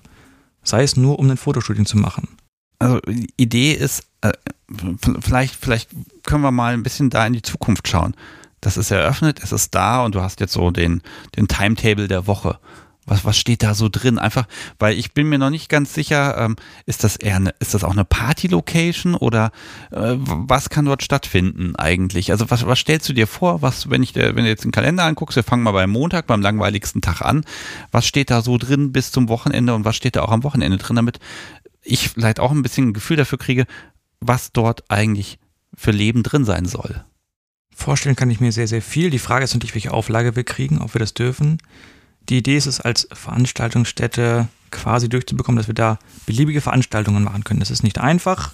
Ähm, wollen uns nicht zu viel in Details gehen, aber da gibt es viele ja, Auflagen, die mir vorher nicht alle bewusst waren, weil man steckt da ja nicht drin. Was hat dich am meisten überrascht? Dass ich auf einmal für 5000 Euro pro Stück einen Parkplatz der Stadt abkaufen soll. und dann musst du ja bestimmte Anzahl an Parkplätzen vorlegen und dann musst du auf einmal ein Mobilitätskonzept erarbeiten. Dann musst du analysieren, woher deine Kunden kommen, ob die mit dem Auto kommen, mit dem Fahrrad oder den öffentlichen Verkehrsanbindungen. Ja, also. Sehr schön. Und dann zu sagen, es gibt doch hier aber nebendran zwei Parkhäuser und öffentliche Parkplätze und einen großen Parkplatz, wo du irgendwie ein Ticket ziehen kannst. Nein, nein, das geht nicht. Weil die sind ja stadtplanerisch verplant auf die umliegende Sachen. Das heißt, du musst neue Parkflächen schaffen. Ja, und das ist natürlich unmöglich. Sehr schön. Okay. Ähm, ja, wir Park, waren beim Parkplatz Plan. Genau, Plan. Also was steht drin? Also, angenommen, das funktioniert alles. Die Idee wäre, als allererstes da eine Location zu schaffen, die unter der Woche verschiedene Shibari-Veranstaltungen macht, BDSM-Workshops gibt, zu verschiedensten Themen. Das ist der Hauptaugenmerk, den ich da persönlich drauf gelegen also habe. Workshops und Bildung. Mhm. Okay. Schöne, schöne Veranstaltung. Vielleicht kann man auch entsprechende Workshops machen, wo man vielleicht auch spielen kann. Das ist sicherlich alles zu klären, inwiefern das möglich ist, aber wir befinden uns in, unter, unter einem Ladengeschäft, das heißt, da ist abends sowieso nichts. Das heißt, da muss man mal gucken, was dort tatsächlich möglich ist. Aber wir befinden uns im Untergeschoss, das heißt, es ist nicht so, dass, ja, also große Partys werden wir da vielleicht nicht feiern können, aber vielleicht, dass man sagt, naja, keine Ahnung, dann zieht ihr trotzdem mal schöne Outfits an, könnte ich mir zumindest vorstellen. Aber wo das hingeht, sehen wir dann. Aber die Möglichkeit ist natürlich ähm, gegeben. Und das heißt, es geht schon darum, dass man so Bildung macht, Workshops gibt, sowohl in der Fotografie, sicherlich eine Sache, aber auch ähm, BDSM-Workshops gibt, ähm, so Play-Shooting-Geschichten irgendwie vielleicht. Ähm, ich selber möchte dort ein bisschen was vor allem unter der Woche unterrichten. Eben, wo wir darüber gesprochen haben, sage ich mal, auf meinem Level, dass man vielleicht einen breiten Zugang mal schafft zu irgendwie, ich nenne es mal fundiertem Wissen. Das kann man aufarbeiten, Leuten beibringen böse gesagt, ein bisschen Abendschulencharakter vielleicht, dass man einfach sagt, naja, dir fällt es zum Beispiel schwer, dran zu bleiben. Und wenn du nicht das ständig übst, dann vergisst du das. Ja, das Problem hatte ich doch genauso. Also warum nicht dort genau angreifen und sagen, dann gibt es vielleicht ein oder zweimal pro Woche einen Abend, wo Leute hinkommen können und sagen können, so, wir, wir, wir üben. Hm? Okay. Wir üben gemeinsam und ich kann Fragen stellen und für dieses Fragen stellen möchte ich natürlich ein bisschen Geld haben, beziehungsweise für die Location. Das muss irgendwie gegenfinanziert werden, aber ähm, sobald es eben eine gewisse Regelmäßigkeit gibt, ist es halt kein Problem tatsächlich. Hm. Äh, Stammtische? Stammtische, genau. Also die, die. Also, ähm, also, also, einfach, einfach Raum für alle, die was machen wollen, okay. Äh, Wochenende? Genau das gleiche. Da kann man auch da Workshops natürlich machen. Man kann nicht alles unter der Woche ab, abgrasen, sag ich mal. Und da ähm, bin ich jetzt ja selber sehr viel unterwegs, selber auf Workshops zu gehen. So, und natürlich ist das Bestreben, diese Leute einfach in die Region zu holen. Das ist einerseits total egoistisch, weil ich keinen Bock habe, nach München zu fahren ständig oder nach Berlin. Also wäre viel schöner, wenn ich das hier in der Region hätte und mit den ja, Bekannten, die ich sonst so habe, denen geht's ja ähnlich. Also es gibt ja trotzdem viele, die dann nicht hinfahren, sondern die einfach sagen können, ja, wenn er, wenn er jetzt nicht in Berlin stattfindet, dreimal im Jahr, sondern vielleicht zweimal im Jahr in Berlin und einmal vielleicht hier, dann kommen vielleicht trotzdem welche, die ähm, nach Berlin gefahren sind, trotzdem hierher und dann kann man das einfach machen. Und das ist dann tatsächlich einer der Gründe, der, der gut funktionieren kann. Denn es gibt für solche Gruppenworkshops in bestimmten Größen einfach keine Location hier. Okay, also das ist dann die, oh Gott, wie, wie beschreibe ich es mal? Ich suche mal einen schönen treffenden Namen.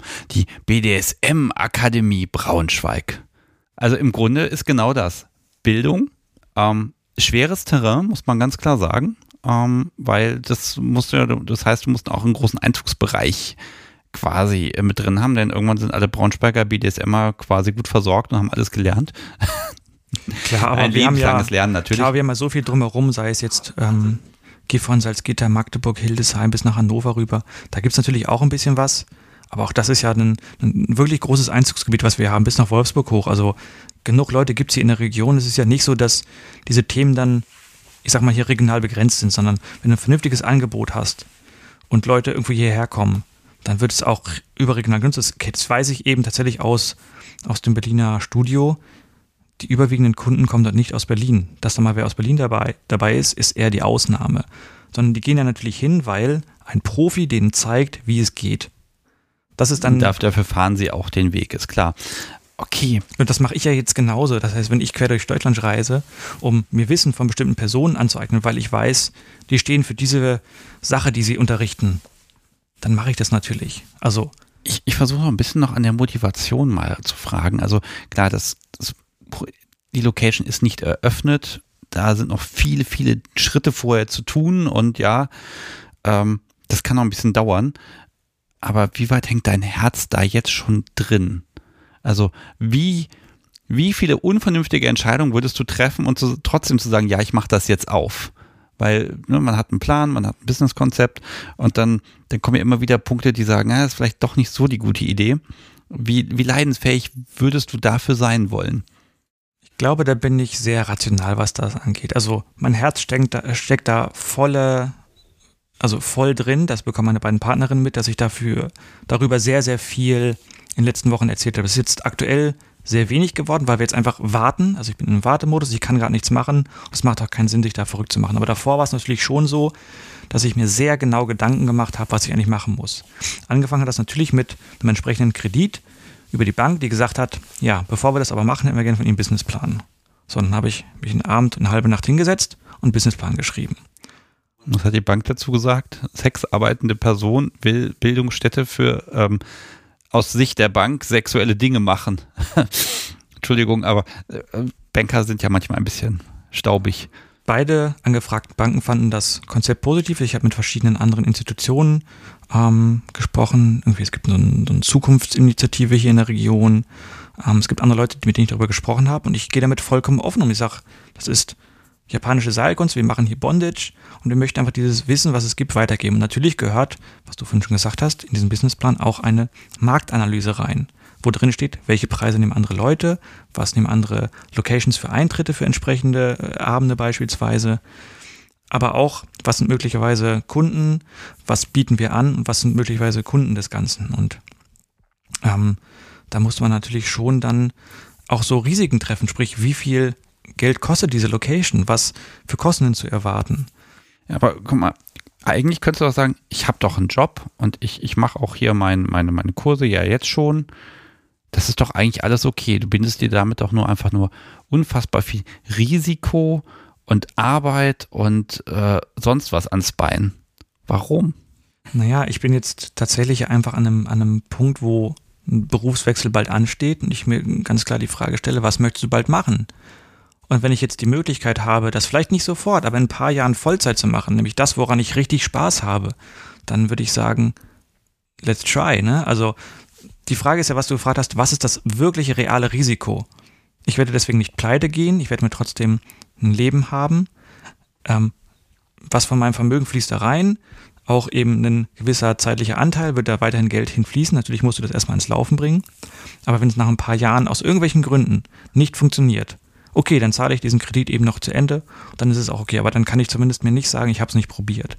Und das ist eben dieser Punkt, wo ich jetzt gerade bin, sage, das ist doch so ein tolles Hobby. Ich möchte darüber aufklären. Ich habe eben Spaß an der Bildung und Spaß an diesem Miteinander. Und diese, jetzt am Freitag war wieder ein toller, toller Abend, wo man ähm, Leuten was zeigen konnte, was man selbst gelernt hat. Ich meine, da habe ich auch kein Geld für genommen.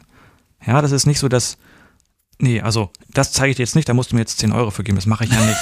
ja, darum geht es natürlich auch nicht, sondern es geht darum, den Leuten die Freude zu zeigen, weil gleiches Problem hatte ich damals auch. Ich war ungefähr ein Jahr im Bondage drin. Nach einem Jahr bin ich zu einem Workshop gefahren, wo es nur darum ging, ein Wochenende mit einem Seil zu verbringen. Und das war für mich erleuchtend, es war so anders, es war so, ja, natürlich, das ist sozusagen die, die Essenz des Ganzen, wo du mit anfangen kannst. Und das ist auch ein ganz wichtiger Teil in meinem Anfängen, die ich jetzt versuche weiterzugeben, zu sagen, ja, natürlich kannst du diese Muster machen, aber was ist deine Intention, warum du das eigentlich machen willst? Fang mit der Intention an, also was ist, warum fesselst du? Willst du jemanden einfach nur festmachen und fixieren, dann gehst du da sicherlich anders ran an einen Workshop, als wenn du irgendwie diesen, ja, wie haben wir es genannt, diesen ja, Weg oder diese Reise vom, vom Seil des Fesselns selber eben machen willst. Und mhm. lass mich noch ein bisschen zurückgehen. Wenn dein, dein Traum dir gelingt, dann ist aber endgültig das, was du an BDSM machst, oder zumindest was mit Shibari zu tun hat und auch das Ganze drumherum, das ist dann Arbeit. hast du nicht Angst, dass du vielleicht auch dann die, die Lust und den Spaß und die Leichtigkeit daran verlieren könntest auf lange Sicht. Denn dann machst du das ja nicht nur zwei Jahre, drei, vier, fünf, sondern vielleicht zehn, zwanzig Jahre. Und auch dann, wenn du mal keine Lust hast. Mhm. Also dann kommst du aus der Nummer nicht mehr raus. Das ist richtig. Aber, und ich glaube, da ist mein Konzept so weitreichend und gut, dass man sagen kann, naja, diese Location kann auch tagsüber für andere Dinge genutzt werden. Sei es als Fotostudio, das hatten wir ja kurz angesprochen. Ähm, es gibt genug Leute, denke ich, sowohl Hobbyfotografen als auch Profifotografen, die kein Fotostudio haben, die das aber mal nutzen würden. Und diese Angebote, diese Mietstudios gibt es überall in Deutschland. Ich glaube, in Hannover gibt es eins, in Braunschweig glaube ich aktuell keins. Und ich habe da eben so ein paar Ideen, wie man das eben noch ein bisschen spezieller gestalten kann. Dass man einfach sagt, naja, da kriegt man Kundschaft hin, da kriegt man vielleicht auch wiederkehrende Kundschaft hin. Gerade tagsüber, die sich einfach mal das gönnen wollen. Oder die auch sagen wollen, naja, man bucht zum Beispiel mich als Fotografen. Das heißt, diese, ich versuche eben diese dass es nicht langweilig wird, darüber abzubilden, dass es A, immer wieder andere Menschen sind, ne, weil jeder Mensch ist unterschiedlich, das hatten wir vorhin schon mal. Und die Themen müssen auch unterschiedlich sein, dass es für mich selbst nicht langweilig wird. Und zumindest bisher kann ich sagen, ähm, ich erkläre jedes Mal gerne wieder die gleichen Sachen, die ich schon zehnmal erklärt habe. Weil dieses, ich kann es weitergeben und es ist ja nicht alles gleich. Es ist ja nicht immer nur, ich zeige dir jetzt diesen Knoten, jetzt machst du den dreimal und dann, sondern man kann ja immer so ein bisschen individuell darauf eingehen, was so für Fragen auftauchen, was Bedürfnisse sind und so weiter und so fort. Das heißt, genau, also deswegen glaube ich nicht, dass es aktuell äh, langweilig wird. Ganz ehrlich, wenn man da mit dem Gedanken auch rangeht, dann sollte man es eh bleiben lassen. Ich sehe das ja so. Jede Location, die es gibt und die es vielleicht auch schon länger gibt, die ist irgendwann mal als, als Traum, als Vision entstanden. Und jedes Mal hieß es, oh, ob das klappt und das ist ein Risiko und, und, und das ist auch ganz oft so, dass es mal nicht klappt, aber manchmal klappt es eben doch. Und ich finde, durch Corona haben wir recht viele Locations verloren. Viele existieren noch und ich hoffe, dass sie sich dann auch halten können, aber sie sind alle am Wackeln. Deshalb muss auch gelegentlich dieser Mut mal her, da was Neues zu erschaffen. Und ich meine, mein, du hast den Podcast ja auch schon ein bisschen gehört und du weißt, ich habe da so eine gewisse Schwäche für Menschen, die, die einfach sagen, okay, ich gehe da jetzt ins Risiko und ich mache das jetzt. Und das Schöne an so einem Konzept ist ja auch, man macht dann irgendwann die Tür auf und dann guckt man, was geht. Und dann probiert man aus. Das heißt, dass die eigentliche Tätigkeit ist ja so ein bisschen zu puzzeln, was funktioniert jetzt wirklich. Ne, du brauchst natürlich den Raum, um dann äh, da ein bisschen was anzupassen. Genau, ich meine, das ist jetzt so ein bisschen ein Henne-Ei-Problem. Ich kann niemandem was Konkretes sagen, sagen, das ist die Location, das machen wir, würdet ihr kommen? Sondern es ist jetzt eher so ein, ich habe schon im Vorfeld mit vielen Leuten geredet, die da möglicherweise hinkommen würden, sei es jetzt ähm, existierende Stammtische. Es gibt eine tolle äh, Vereinigung, ich glaube Onkel Emma, Tante Emma, also so ein, ja, ein toller Verein, der irgendwie ganz viel Aufklärungsarbeit macht, von dem ich bevor nichts wusste, bevor ich nicht mal recherchiert hatte, weil ich hatte mal geguckt, ob es irgendwelche Fördermöglichkeiten in Richtung BDSM oder sowas gibt. Und auf einmal stoße ich auf diesen Verein, der unendlich viel anbietet, auch Stammtische in Richtung Petplay und Workshops anbietet.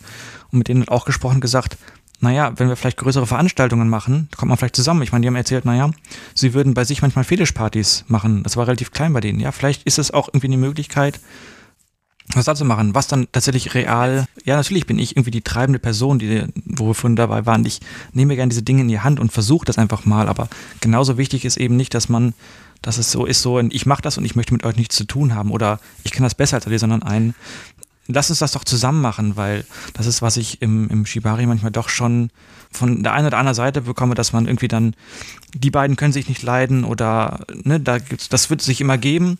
Den ganzen Spaß, den wirst du noch haben, ne? Das, das wird dann, pass auf, das, das, den Wahnsinn des Tagesgeschäfts, der kann dann immer noch kommen. Jetzt ist erstmal Plan, machen und tun und äh, offenbar äh, sehe ich da auch äh, ja, dass du im Moment ein bisschen warten musst, mit den Füßen scharren musst. Äh, aber was planst du? Wie lange wie lang dauert es, bis, bis du sagen kannst, so, die Tür ist auf, erst, die ersten Gäste sind da? Ja, frag das mal die Stadt. Also im okay. Endeffekt ist jetzt die, der, der Schritt, die, die, die Änderung zu beantragen, die wir haben wollen. Darauf warten wir jetzt, dass wir Rückmeldung kriegen und dann gibt es eben eine, eine entsprechende Auflagen. So. Und dann heißt es entweder, wir machen das und ich unterzeichne einen Mietvertrag weil das ist genau diese Risikofrage, die wir hatten. Ich habe mit genug Leuten gesprochen und bin selber klar genug, dass ich sage, ich unterschreibe vorher keinen Mietvertrag, wenn ich nicht weiß, dass es funktioniert. Ja. Und das, da okay. muss man sich selbst auch zurücknehmen, zu sagen, das Risiko minimiere ich jetzt erstmal, weil ich gar nicht weiß, auf was auf mich zukommt. Das ist vielleicht auch, ähm, ja, wo man den Bogen zum BDSM eigentlich schlagen kann, zu sagen, ich mache vielleicht nichts in einer Hängebondage, ähm, wo ich das Risiko nicht vernünftig abschätzen kann. Ich musste ich erstmal kennenlernen. Und genauso ist es in der Location. Die lerne ich jetzt gerade kennen und gucke mal, was mit der so geht. Die ist, sieht toll aus von außen, aber ob jetzt sozusagen die inneren Werte, Statik und Brandschutz, was auch immer da jetzt auf uns zukommt, eben passen, das müssen wir sehen. So. Und wenn das geschafft ist und die Auflagen passen, dann bin ich quasi in den Startlöchern und kann sagen, okay, jetzt könnten wir innerhalb von vier bis sechs Wochen starten. Okay, dann doch so schnell. Ja, im Endeffekt ist, ist alles an alles vorbereitet, eine Gründung ist vorbereitet, das ist alles, es liegt alles da in den Händen. Auch renovieren und Handwerker da reinschieben Tatsächlich und die Auflagen so auch erfüllen und ich weiß nicht, genau. was Genau, und die Frage ist eben, welche Anforderungen es wirklich gibt. Aktuell nicht so viele. Wenn sie uns natürlich noch irgendwas reindrücken, klar, dann hast du einfach das Problem gezogen. Sie müssen eine, eine neue äh, Löschanlage installieren. Bisher nicht, nein. Der, also wir haben einen Brandschutzgutachter da gehabt, der sagte, nö, also die wesentlichen Vor, sind da, ne, also es gibt im Endeffekt Notausgänge und alles weitere gucken wir mal. Okay, also die Zeichen stehen positiv, aber die Wege der Stadt sind unergründlich. Ich mag noch mal ein bisschen zu dir zurückkommen. Gerne. Okay, Tradition, das Ding der Woche und es liegt hier auch schon vor mir. Es ist eine, es ist eine Kiste. Ich werde das jetzt mal ganz geheimnisvoll beschreiben. Ich habe hier eine Kiste aus Papier oder aus Karton. Sieht ein bisschen auch schon angeflattert aus, weil sie offenbar benutzt wurde. Sie hat oben ein Loch, da guckt etwas Schwarzes, Wabbeliges raus. Ähm, ähm, ein großes M ist drauf. Und äh, ich glaube, jetzt lüften was. Äh, ich habe hier eine Box mit Eimerhandschuhen, mit Latexhandschuhen in der Hand. Tollen schwarzen Handschuhen. Die schwarzen, ich ziehe mir mal einen raus. Äh, oder wenn ich einen rauskriege müssten latexfrei sein, oder? Latexfrei, ja, kannst man schon. Also du hast Handschuhe angeschleppt und jetzt ist natürlich die Frage, warum ist das ein Ding der Woche? Ich ziehe jetzt auch mal einen einfach mal über, allein schon für das Gefühl. Mach mal. Ähm, haben tun wir sie alle, Ach, entweder zum im Putzmittelschrank, da sind sie meistens weiß, oder aber ähm, wir haben sie in der Spielzeugkiste, da habe ich auch ein paar. Und ja, Größe passt mir sogar ganz gut.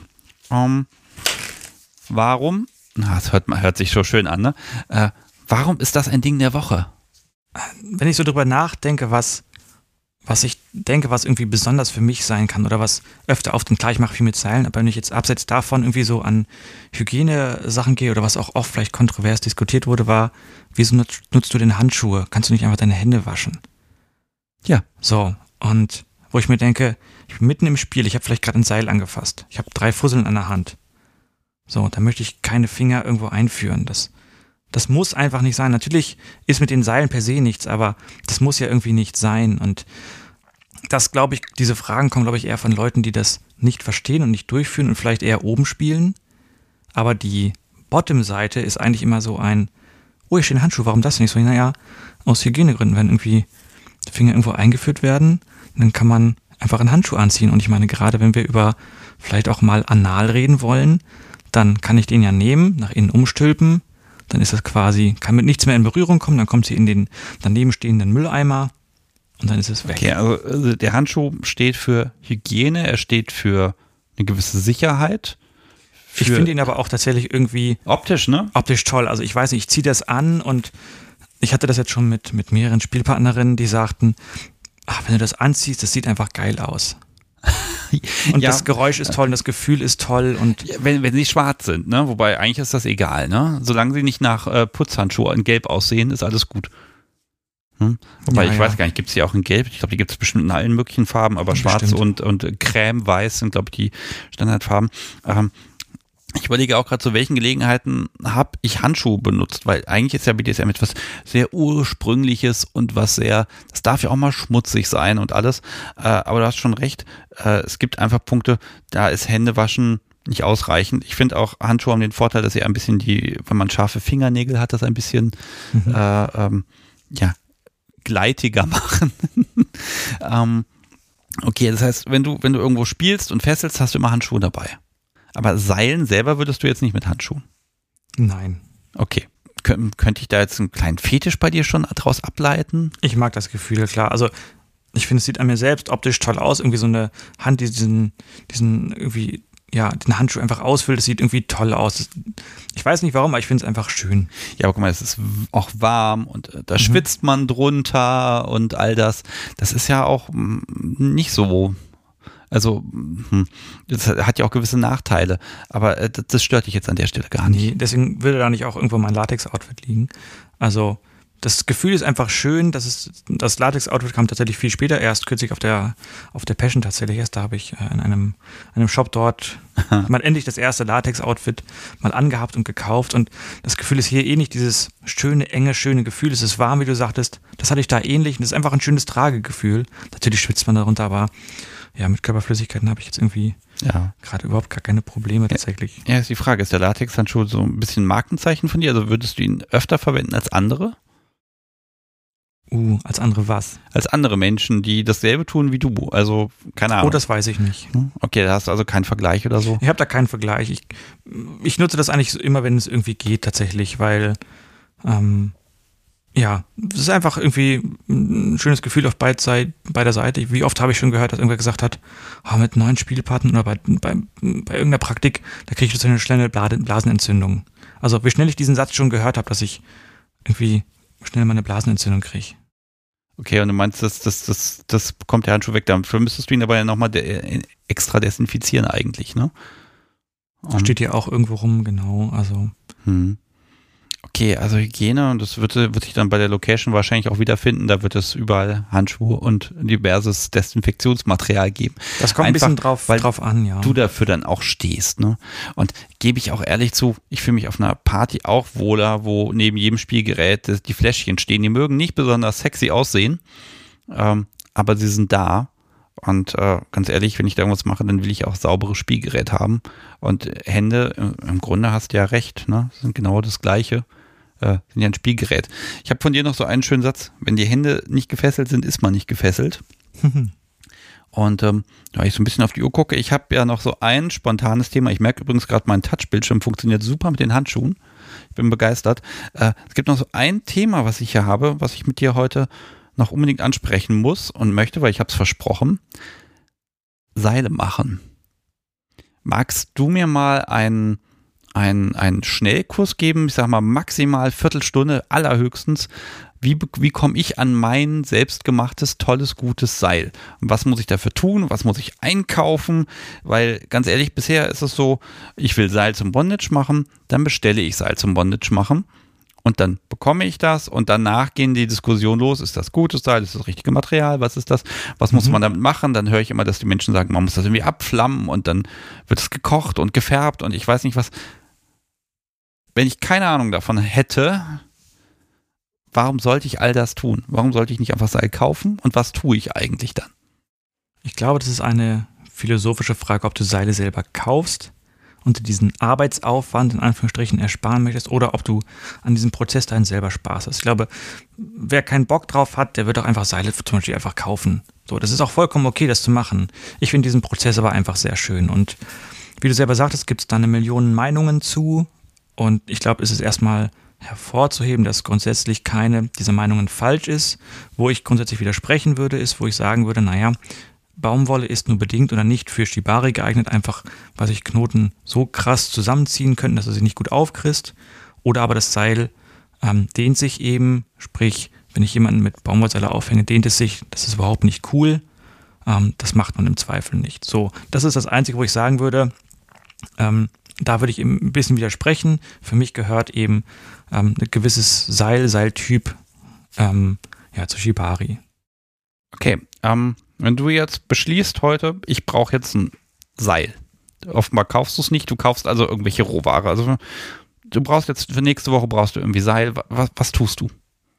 Wie geht's los? Ich gehe auf den Dachboden, der hinter dir die Tür raus ist und gehe an meine Seilrollen und ähm, suche mir entsprechendes Seil aus. Natürlich geht dem Ganzen etwas anderes voraus. Ich habe natürlich auch mit Hanf angefangen und die typische Glaubensfrage, ob Hanf oder Jute, da brauchen wir, glaube ich, nicht lange drüber zu diskutieren.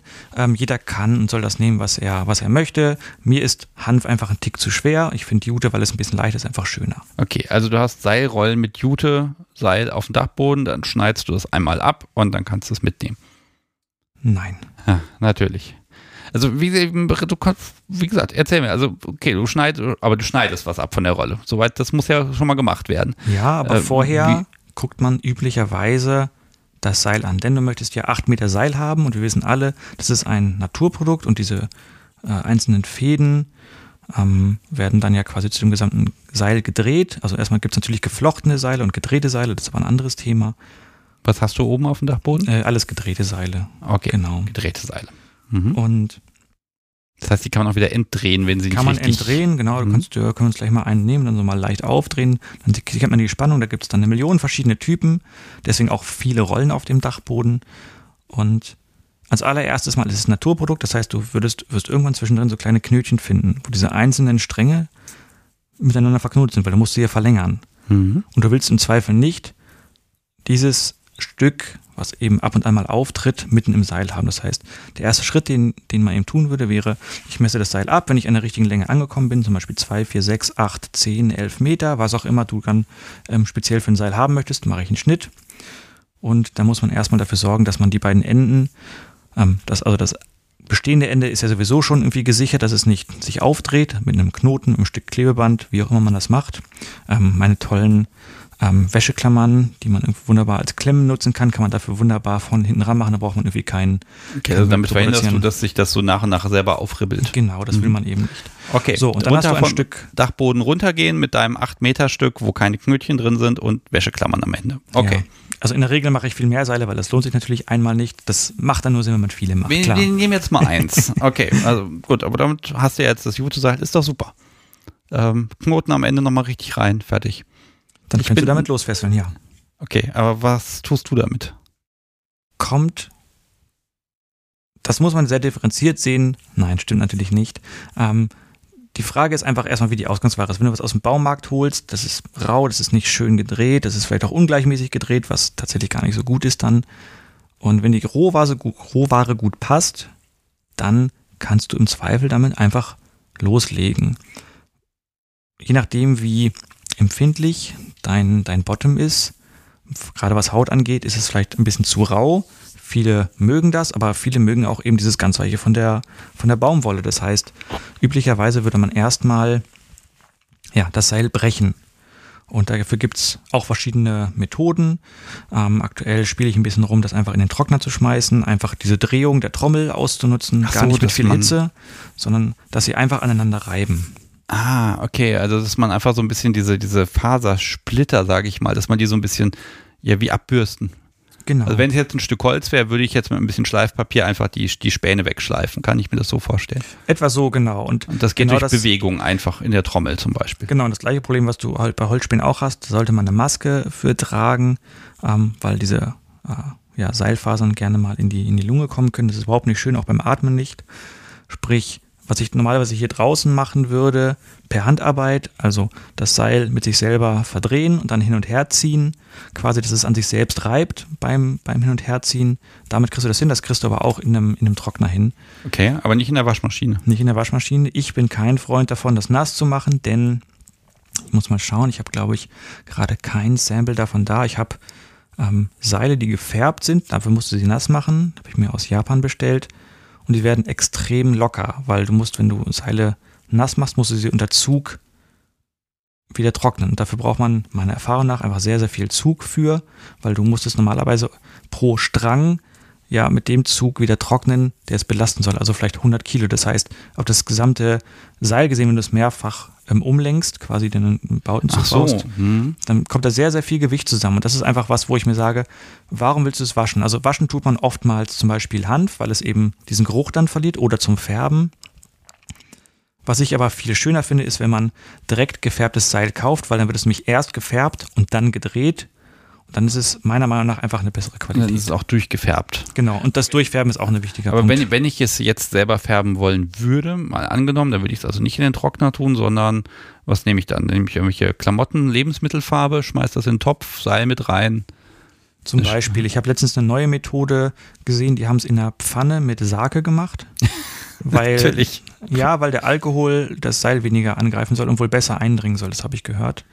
Ähm, okay wie gesagt, da kann man jetzt drüber, wie gesagt, drüber streiten. Ich selber färbe Seile eben nicht selber. Ähm, ich habe ein paar, paar rote, weil ich die tatsächlich, wenn wir jetzt wieder auf diesen, diesen, ja, diesen Rad, das Rad dahin schlagen, die zur Fotografie, finde ich manchmal soll eben eine Fesselung auf Kleidung vielleicht ähm, ja, eher untergehen. Manchmal will ich sie hervorheben. Das heißt, das ist dann für mich ein künstlerisches Mittel. Aber so komplett bunte Seile, das ist aus meinem Punkt für Ästhetik oder optische Gründe finde ich das nicht schön, wenn du irgendwie knallgrüne oder knallpinke pinke Seile hast zum Beispiel. Ja, okay, aber mh, mm, vielleicht einfach, weil ne, du hast mal die Kenntnis, wie es geht, deshalb mag ich das heute mitnehmen. Ähm, das heißt, ich, ich ja, färb sie und dann, da hast du eben gesagt, ich brauche den Zug. Das heißt, ich hänge es dann auf und das heißt ja, wenn das Seil, wie ist denn das, wenn es nass ist, dann zieht es sich ja zusammen. Mhm, das heißt, ja. du musst es auf Spannung bringen, dass du es genau wieder ein bisschen, bisschen längst und die, die Spannung einfach wieder das heißt, Das heißt, ich muss das im Prinzip, wenn ich acht Meter gefärbt habe und nass, dann kommen halt aus dem Topf sieben Meter raus. Das heißt, ich muss es so spannen, dass ich wieder acht Meter habe. Ja, ich kann dir gar nicht genau sagen, oh wie, das, wie das ist. Ich habe es ganz am Anfang mal gemacht, also ich habe da nicht nachgemessen und gesagt, das ist mir viel zu aufwendig, das zu machen. Deswegen bin ich dann sofort von, von Hand weg, weil man, weil die so gerochen haben. Ich musste sie waschen. Ich fand diesen, diesen Geruch, diesen Eigengeruch eben nicht so schön. Und das war eben genau der Grund, da gesagt zu haben, nee, ich will das, ich will das nicht mehr machen, weil es mir zu aufwendig ist, weil naja, ich habe nie die Länge, das an, an einem Stück irgendwie vernünftig zu trocknen. Wenn du es irgendwie zweimal umlenkst, dann brauchst du so viel Gewicht. Und ja, ich wollte das nicht verantworten. Da sind wir wieder beim Thema Sicherheit. Achso, weil du kannst natürlich dabei, klar, hm, du kannst, die kannst das, wird geringer. Genau, ja. genau, du kannst die, was das halt aufnehmen kann, äh, reduzieren. Ähm, ich habe mal den Tipp bekommen, ich weiß nicht, ob es funktioniert, liebes Publikum sagte mir doch, ob das klappt, wenn man von Hanfseilen den Geruch wegkriegen will, dann muss man sie einfach in äh, Katzenstreu legen und nach einer Woche sei wohl der Geruch weg. Spannend. Ja, ne? Noch nicht von gehört, warum gibt es diesen Tipp noch nicht, wenn er funktioniert? Ja, äh, ich, ich bin sehr gespannt. Vielleicht probieren das ja jetzt Menschen aus, dann können die das dann sagen. Hinterher ist wahrscheinlich das Seil völlig zersetzt oder so. Ich habe, ich habe keine Ahnung. Okay, aber ist ja eigentlich relativ einfach. Also du hast eine gefärbte Jute, du hast sie abgeschnitten. Ähm, qualitativ ist alles okay, du hast dir das Stück richtig ausgesucht. Äh, am Ende bleibt ja nicht die Wäscheklammer drauf. Genau, ich mache einen Endknoten drauf und da gibt es dann ja auch eine Million verschiedene Ansprüche ähm, mit Knoten, ohne Knoten, großen Knoten, einfacher Überhandknoten, der ist ein bisschen größer, das heißt, der ist vielleicht besser zu fühlen. Ich mache so einen relativ schmalen Knoten, weil ich sage, ich finde einen Knoten recht, recht schön und elegant. Nimm dir gerne ich mal eins hier mal, mal an, einfach mal. Ich den Handschuh ja an, also ist das auch. Äh, ich habe den Handschuh an, genau. Ist auch okay. aus Hygienegründen wunderbar. Ähm, ja, aber eigentlich muss ich es ja doch anfassen. Ja, ist vollkommen okay. So, ist wunderbar. Meine, meine privaten Sachen. Ansonsten muss mir das halt schenken, ist kein Problem. Dann kann ich versprechen, dass es hier nicht. Okay, also du hast einen ja, sehr kurzen Knoten, das sind jetzt so, so zwei Zentimeter ab der Stelle, wo der Knoten beginnt und am Ende guckt wie so ein bisschen der Rasierpinsel raus. Ich gehe davon aus, du hast das irgendwie nochmal abgeschnitten. Genau, also du brauchst fürs Knoten selber natürlich ein bisschen mehr Seil, aber mhm. dadurch, dass das einfach optisch überhaupt nicht schön aussieht, das siehst du links daneben, da gibt es noch so andere Seile, da ist noch die Originallänge, das sieht einfach nicht schön aus ähm, an dem gleichen. Ja, sieht aus wie Gardinenkordel, die ein bisschen älter ist. Genau, das sieht einfach nicht so schön aus. Ne? Mhm. Und das sind jetzt im Endeffekt drei Knoten hintereinander. Das heißt, du machst einen Knoten um das gesamte Seil.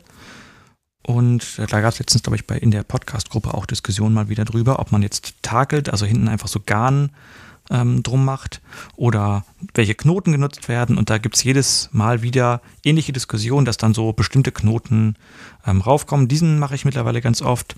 Mittlerweile überlege ich, ob ich einen etwas anderen Knoten nochmal mache. Ähm, einen einfachen Überhandknoten, aber wo man nicht das gesamte Seil einfach einen Knoten macht, sondern vorher die drei Stränge nebeneinander legt und dann einen Knoten macht. Ich habe, glaube ich, gerade kein Beispiel hier. Die das ist gar, ist gar nicht schlimm. Pass auf, das Tolle ist ja, wir haben Shownotes. Im Zweifel hast du Bildmaterial und dann packe ich das in eine Galerie rein. Da kannst du das alles zeigen. Ist gar alles. kein Problem. Alles, kein Problem. Ein Terabyte Speicher, gib ihm. Ähm, hier ist aber einfach nur geknotet. Was ist denn das, was ist denn mit dem Abflemmen, was ich da immer höre? Also Leute gehen mit Feuer daran und äh, warum macht man das, wenn man auch einen Knoten machen kann? Oder ist das was ganz anderes? Das ist was ganz anderes. Okay. Abflemmen musst du diese bösen, bösen Fussel, die auch nach einer Benutzung auftreten. Das heißt, wir können jetzt ja nicht nur über das Fessel fertig fürs erste Mal vor dem ersten Fesseln reden, sondern auch über Seilwartung in Anführungsstrichen. Also ich sollte mein Seil schon regelmäßig mal angucken. Vielleicht gibt es Stellen, vielleicht ist irgendwo die Spannung nicht mehr gleich. Denn man muss sich vorstellen, so ein äh, Judeseil, sagen wir mal 120 bis 150 Kilo grob, Bruchlast für ein so ein Seil. Wir nehmen das doppelt, bist du, sag ich mal, beim Doppelten. Da sind noch keine dynamischen Lasten drin. Das heißt, wenn ich da jemanden reinfallen lasse, sieht das wieder ganz anders aus. So, jetzt kann ich mir vorstellen, wenn ich diese 120 Kilo mal, sag ich mal, nehme, als Minimum, und ich nur noch eins von drei Seilen habe, dass das Gewicht trägt, weil die Spannung nicht mehr passt. Das ist ja gedreht. Sprich, wenn die Drehung falsch ist, ist quasi noch ein, eins dieser drei Stränge, wo das Gewicht dran hängt. Dann bist du bei einem Drittel. So. Ich habe immer gedacht, dass die, die Last, die so ein, so ein Juteseil aufnehmen kann, wesentlich höher ist und dass ich da automatisch ziemlich safe bin. Ja, ich würde jetzt auch niemand an einem Strang nur aufhängen, aber wenn jemand hängt, dann sehe ich ja ganz oft, dass da gleich so ja, sechs, sieben, acht, zehn Stränge quasi sind, die im Endeffekt halten. Zumindest nehme ich das jetzt so wahr und dann ist ja genug, äh, ja, ist es eigentlich safe, oder? Muss nicht, das ist wieder das typische Risiko. Es gibt wunderbar Fesselungen, wo du ganz viele Sachen machst, die ich auch bei so, ich nenne es mal ähm, Anfängern oder Leuten, die einfach so selbst Suspensions machen, sehe, die machen einfach ganz viele Seile, dadurch wird es dann sicher. Das macht es natürlich auch ein Stück weit sicher, da sind wir wieder bei diesem Risikoprofil. Das macht es dadurch einfach sicherer, nicht sicher, sondern sicherer, weil ich das Gewicht auf viele Stränge verteile und dann, sag ich mal, einen Nervenschaden einfach weniger ähm, ja wahrscheinlich ist, ne? weil du einfach weniger Gewicht hast natürlich. So, das ist natürlich eine Methodik, das Risiko künstlich runterzubekommen. Warum willst du denn dann weniger Stränge haben? Damit erhöhst du ja absichtlich das Risiko. Weniger ja. Stränge, nein, anders. Also warum ich das will in der Fesselung. Genau, also weil, weil das so die Vorgabe ist oder weil, weil es geht oder weil. Weil, weil es geht, natürlich. Wir reden über an, an Grenzen spielen, wir reden über tolle Erfahrungen. Ich meine, ich kann äh, meine Partnerin nur an einem Bein aufhängen. Ich weiß gar nicht, ob das eins der Fotos dort hängt, ich glaube nicht. Aber wenn ich quasi den, diese typische Fesselung mache, wo ich die Fußferse an den Po drücke, ne, dann mhm. habe ich diesen, dieses Bein zusammen. Futomomo habe genau ich gelernt. Genau so heißt das. Ich habe es genau. mir gemerkt, endlich einmal. Und dann kann ich jemanden einfach hier dran aufhängen. So, und dann hast du vielleicht zwei Seile, die hochgehen, zwei, die runtergehen, und nochmal zwei, die hochgehen.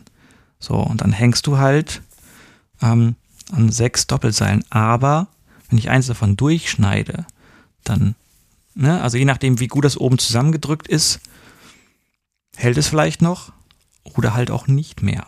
Okay, also Und Sabotage sicher. Genau, die Frage ist einfach, wie das ein Risikoprofil aussieht. Und ich denke, wenn wir jetzt über, über das Fertigmachen reden, klar, man sollte seine Seile regelmäßig prüfen, vielleicht nochmal nachölen, wenn sie zu trocken werden, macht man einfach deswegen, damit es ein bisschen, ähm, ja, es wird geschmeidiger, es wird vielleicht nicht so schnell so faserig wieder, ne? Das ist vor allem auch angenehmer auf der Haut. Und wenn ja, wir jetzt über das. Womit öle ich die? Da kommen wir gleich zu. Du wolltest noch was übers Flemmen wissen, glaube ja, ich. Ja, tausend Fragen. Tausend ich habe eh noch die ketzerischste Frage, habe ich ja noch. Vielleicht werfe ich die jetzt schon mal ein. Äh, wann genau ist der Moment, wo ich ähm, Haarspülung mit dem Seil, äh, also das Seil mit Haarspülung bearbeite? Niemals. das ist ein ganz häufiger Tipp, habe ich gehört. Mir ist es noch nicht untergekommen, also vielleicht bin ich in meiner eigenen kleinen Bubble unterwegs, aber würde ich nicht machen. Ja, Seile Flem, Seile Flem habe ich, ähm, ich weiß gar nicht, ob ich das auch in der ähm, ja, Podcast-Gruppe zu Shibari mal gepostet hat. Ich hatte mal einen, da gab es Fragen, wann, wann flemme ich denn eigentlich? Und dann hatte ich mal so ein kleines Experiment gemacht. Das ist wieder dieses, ich möchte mich dann da reinfinden, das auch rausfinden, wie es eigentlich gut ist. Ob ich jetzt als allererstes flamme und dann öle oder öle ich zuerst und flamme dann und wann breche ich eigentlich? Also, dass du dann viele Kombinationsmöglichkeiten, wann du das machst. Und ich kann zumindest sagen, vom Geruch her ist es am besten, erst ähm, nach dem Brechen zu flammen, weil du natürlich durch das Brechen kriegst du die Fasern nach aufgestellt. Das Flammen kann man machen, muss man aber nicht. Je nachdem, wie die Seilqualität ist, gibt es nach dem ja, Brechen noch ein paar, die rausstehen. Dann kann ich einfach noch weiter brechen. Das würde auch im regulären Fesseln passieren, dass diese Fasern, die dann rausstehen, irgendwann weggehen. Wenn ich jetzt aber natürlich sage, ich möchte es jetzt aber schon nutzen, weil es okay ist, aber ich mag diese Fädchen nicht, kann ich die abflammen. Da sagt man so, so 40 bis 50 Zentimeter pro Sekunde. Also wirklich einmal schnell durch eine Flamme ziehen. Ich würde es zum Beispiel nicht über eine Kerze machen, weil eine Kerze gibt hier Ruß ab. Also wird er, ja, das böse, ja, also böse Gas ist nehmen. schon wirklich mit Tempo, ne? Okay. Genau, es ist wirklich kurz durchziehen. Das ist einfach diese Flammen, äh, diese, diese Fasern ähm, wegflammen. Und ja, das kann ich machen, das muss ich aber nicht machen, weil die, die ich jetzt im Trockner gemacht habe, die sind tatsächlich glatt. So, und die könnte ich, wenn sie aus dem Trockner kommen und ich das lange noch da drin lasse, vielleicht zwei Stunden oder drei Stunden, ja, das ist eine lange, lange Zeit, dann sind sie super, super weich und dann kann ich mir überlegen, ob ich sie noch öle oder nicht. Und das ist so ein bisschen die Frage. Manche schwören auf, äh, ja, das, das Schweiß des Bottoms quasi, die das, die das Seil natürlich durch irgendwelche Fette oder so natürlich auch geschmeidig machen. Wenn man das vorher machen möchte, kann man ja verschiedenste Öle nehmen. Ich nehme immer Jojobaöl und ich mische da noch so eine kleine ja, kleine Essenz mit rein, so ein kleines Duftöl, weil es für mich so ein bisschen auch so einen meditativen Anteil hat, wenn du also gefesselt wirst, dann steigt dieser, dieser doch wohlige Geruch irgendwie auf. Ich finde das immer eine ganz schöne Komponente. Also auch für mich im Zweifel. Okay, ja, da komme ich natürlich auf die Idee, ob man das nicht auch direkt parfümieren könnte, so ein bisschen das Seil, ne? Ja, ein bisschen aufpassen, wo wir noch so über Öle reden. Es gibt es, ich habe ich im Keller, ich, ähm, kann ich dir, das hätte ich mal gut zeigen können. Es gibt eben Seile aus Japan, die sehr, sehr oft fürs Fesseln genommen werden, die aber maschinell hergestellt sind. Sind ja die meisten, aber da werden diese typischen Maschinenöle benutzt und die riechen dann so nach Petroleum, so ganz, ganz penetrant. Mhm. Die hängen jetzt so sechs bis acht Wochen in meinem Keller aus, dass sie einfach lüften können. Weil es so ein derber Geruch ist, der mir selber persönlich sofort Kopfschmerzen macht, wenn man einfach dann riecht an dieser Rolle. Finde ich überhaupt nicht schön. Aber die Qualität der Seile vom Drehen, von der Haptik ist einfach extrem gut. Da muss man einfach nur aufpassen. Manch einer ist da vielleicht allergisch gegen und dann ist es halt auch wieder nicht schön. Also auch das sicherlich vielleicht wichtig mal zu wissen. Es gibt irgendwie Seile mit solchen, solchen Maschinenölen drin, die riechen stark und sind vielleicht auch nicht unbedingt hautverträglich. Und dann sind wir aber eigentlich schon am Ende, wo wir sagen können, ich kann ein gutes Seil nehmen, das wird im Zweifel ein bisschen gebrochen, muss ich aber auch natürlich nicht unendlich stark brechen, dass es einfach ein bisschen weicher wird, um das irgendwie wie ein Baumwollseil, sag ich mal, weicher zu kriegen. Und dann hängt es eigentlich im persönlichen Interesse da ab, ob ich das färbe oder nicht, ob ich das wegflamme, weil ich vielleicht noch ein paar Fasern habe und ob ich es dann noch öle oder nicht. Jetzt habe ich natürlich immer darauf gewartet, dass ich dich so ein bisschen zum Polarisieren kriege. Nein, das geht auf gar keinen Fall, aber ich merke schon, da bist du echt diplomatisch und es gibt viele Wege zum Ziel. Ähm, vielleicht nochmal eine Frage, weil die, die wurde auch schon manchmal mir gestellt, ob ich das mal in Erfahrung bringen könnte. Ähm, ich habe das dann immer direkt beantwortet, aber äh, einfach mal an dich. Warum denn keine synthetischen Seile? Hat man gleichbleibende Qualität, die Faser ist endlos, gibt keine Knötchen. Wer hat denn gesagt, dass ich keine benutze? Ah, Jute oder Hanf hast du gesagt. Okay. Das nehme ich zum normalen Fesseln. Ich nehme tatsächlich ähm, synthetische Seile, weil sie waschbar sind. Mhm. Das heißt, aus dem Sexarbeitergedanken ist das wunderbar. Die kann man beispielsweise im, im Teambereich nutzen. Die kannst du in eine Waschmaschine schmeißen. Ähm, wird genauso gemacht im, in dem Dominia-Studio. Da gibt es Baumwollseile, die kannst du waschen. Oder die Synthetikseile. Warum ich die Synthetikseile nehme, ist, die verhalten sich wie Jute, fassen sich ähnlich an, haben einen ähnlichen Preis, und haben eigentlich so keine Nachteile, nur dass es halt sich schon noch ein bisschen anders anfühlt. Man merkt, dass es Synthetik ist, natürlich. Okay. Aber und du musst sie nicht ölen, also die nehmen das eben nicht auf. Okay, also spricht überhaupt nichts gegen? Ich finde, wenn man sie über die Haut zieht, können sie sehr schnell Verbrennungen machen. Ne? Das ist im Endeffekt so ein hm, ja, ist ja, Kunst. Also das ist halt das Problem, das hat man eben mit allen Sachen.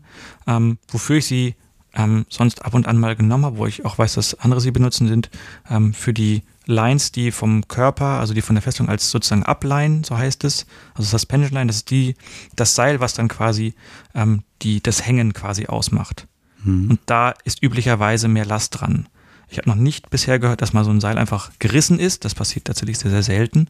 Oder ist mir noch nicht untergekommen, sagen wir es so. Aber es ist einfach ein erhöhter Sicherheitsfaktor, wenn ich einfach so ein Seil nehme, weil es einfach ich glaube, 300, 400 Kilo oder sowas tragen kann. Ich weiß es gerade nicht auswendig. So, also, also stabiler sitzt auch noch. Oder? Die sind deutlich stabiler, genau. Es scheint alles Geschmackssache zu sein. Boah, jetzt, also mir raucht jetzt ein bisschen der Kopf. Ich habe meine erste kleine große Seilkunde bekommen und da gibt es wahrscheinlich, ich glaube, du hast es für mich auch noch arg runtergebrochen gerade. Gar nicht so sehr. Ich glaube, dass damit kommt man schon sehr weit, dass man einfach sagt, es gibt nichts nicht richtiges Falsches. Man sollte eben meiner Meinung nach eben beim Waschen ein bisschen aufpassen wegen der Bruchlast. Aber ich rede natürlich immer aus dem Standpunkt, ich möchte damit Leute irgendwie unter die Decke hängen. Ähm, wenn das natürlich irgendwie so auf anderen Wegen ist, dann finde ich das Handling teilweise einfach nur nicht mehr so gut. Also da hatten wir ja schon drüber gesprochen, da muss man einfach sehr gucken, was will ich eigentlich erreichen, was ist meine Intention und dementsprechend eben Risiken abwägen oder auch, ja. Aber im Endeffekt gilt, beschäftigt euch mit der Sache und guckt, was ist gut und tauscht euch aus und dann, dann wird da jeder seinen Weg finden und jede ihren Weg finden. Boah, Robert, ich gucke auf die Uhr, die sagt mir, wir müssen zum Ende kommen und genau das tun wir jetzt. Ähm, ich wünsche dir für, ja, insbesondere für den King-freundlichen Space, wie ich ihn jetzt einfach mal nenne. Ich glaube, das ist gut, ja. Ich glaube, der Scope ist größer, aber King soll da eben auch mit Ja, rein. also ich wünsche dir da echt Erfolg, denn im Grunde wohne ich noch im Einzugsbereich und äh, es ist doch einfach schick, wenn, wenn einfach neue Dinge entstehen. Und ich merke, du kannst dich unglaublich in ja, in Dinge reinversetzen, äh, sagst, okay, ich will das jetzt lernen, findest es raus, durchdenkst das Thema, schaust ganz genau hin und äh, ja, gehst da sehr analytisch ran. Und das ist natürlich gerade bei so einer, für mich ja auch so eine Sache, äh, BDSM, eine Herzenssache, die auch ganz oft vom, vom, mh, mm, vom Instinkt geleitet wird, ne, finde ich das auch mal spannend, einfach diese Perspektive zu sehen, wie du da wirklich analytisch rangehst und schaust, was kann man daraus machen, was fehlt, was kann ich tun uh, und uh, die Perspektive aber so nimmst, dass es dir wiederum, dass es dein Herzensprojekt wird. Und das finde ich total schön. Ich wünsche dir ganz viel Erfolg dabei. Dankeschön für die tollen Stunden und ähm, Ja, war ein tolle, klasse Gespräch. Ja, fand ich auch. Und ja, jetzt werden wir hier noch ein bisschen plaudern und liebes Publikum, ihr bekommt noch ein bisschen Musik. Also mach's gut und äh, ja, wir kriegen bestimmt noch mal ein Update zwischendurch von dir. Tschüss. Ganz bestimmt. Tschüss.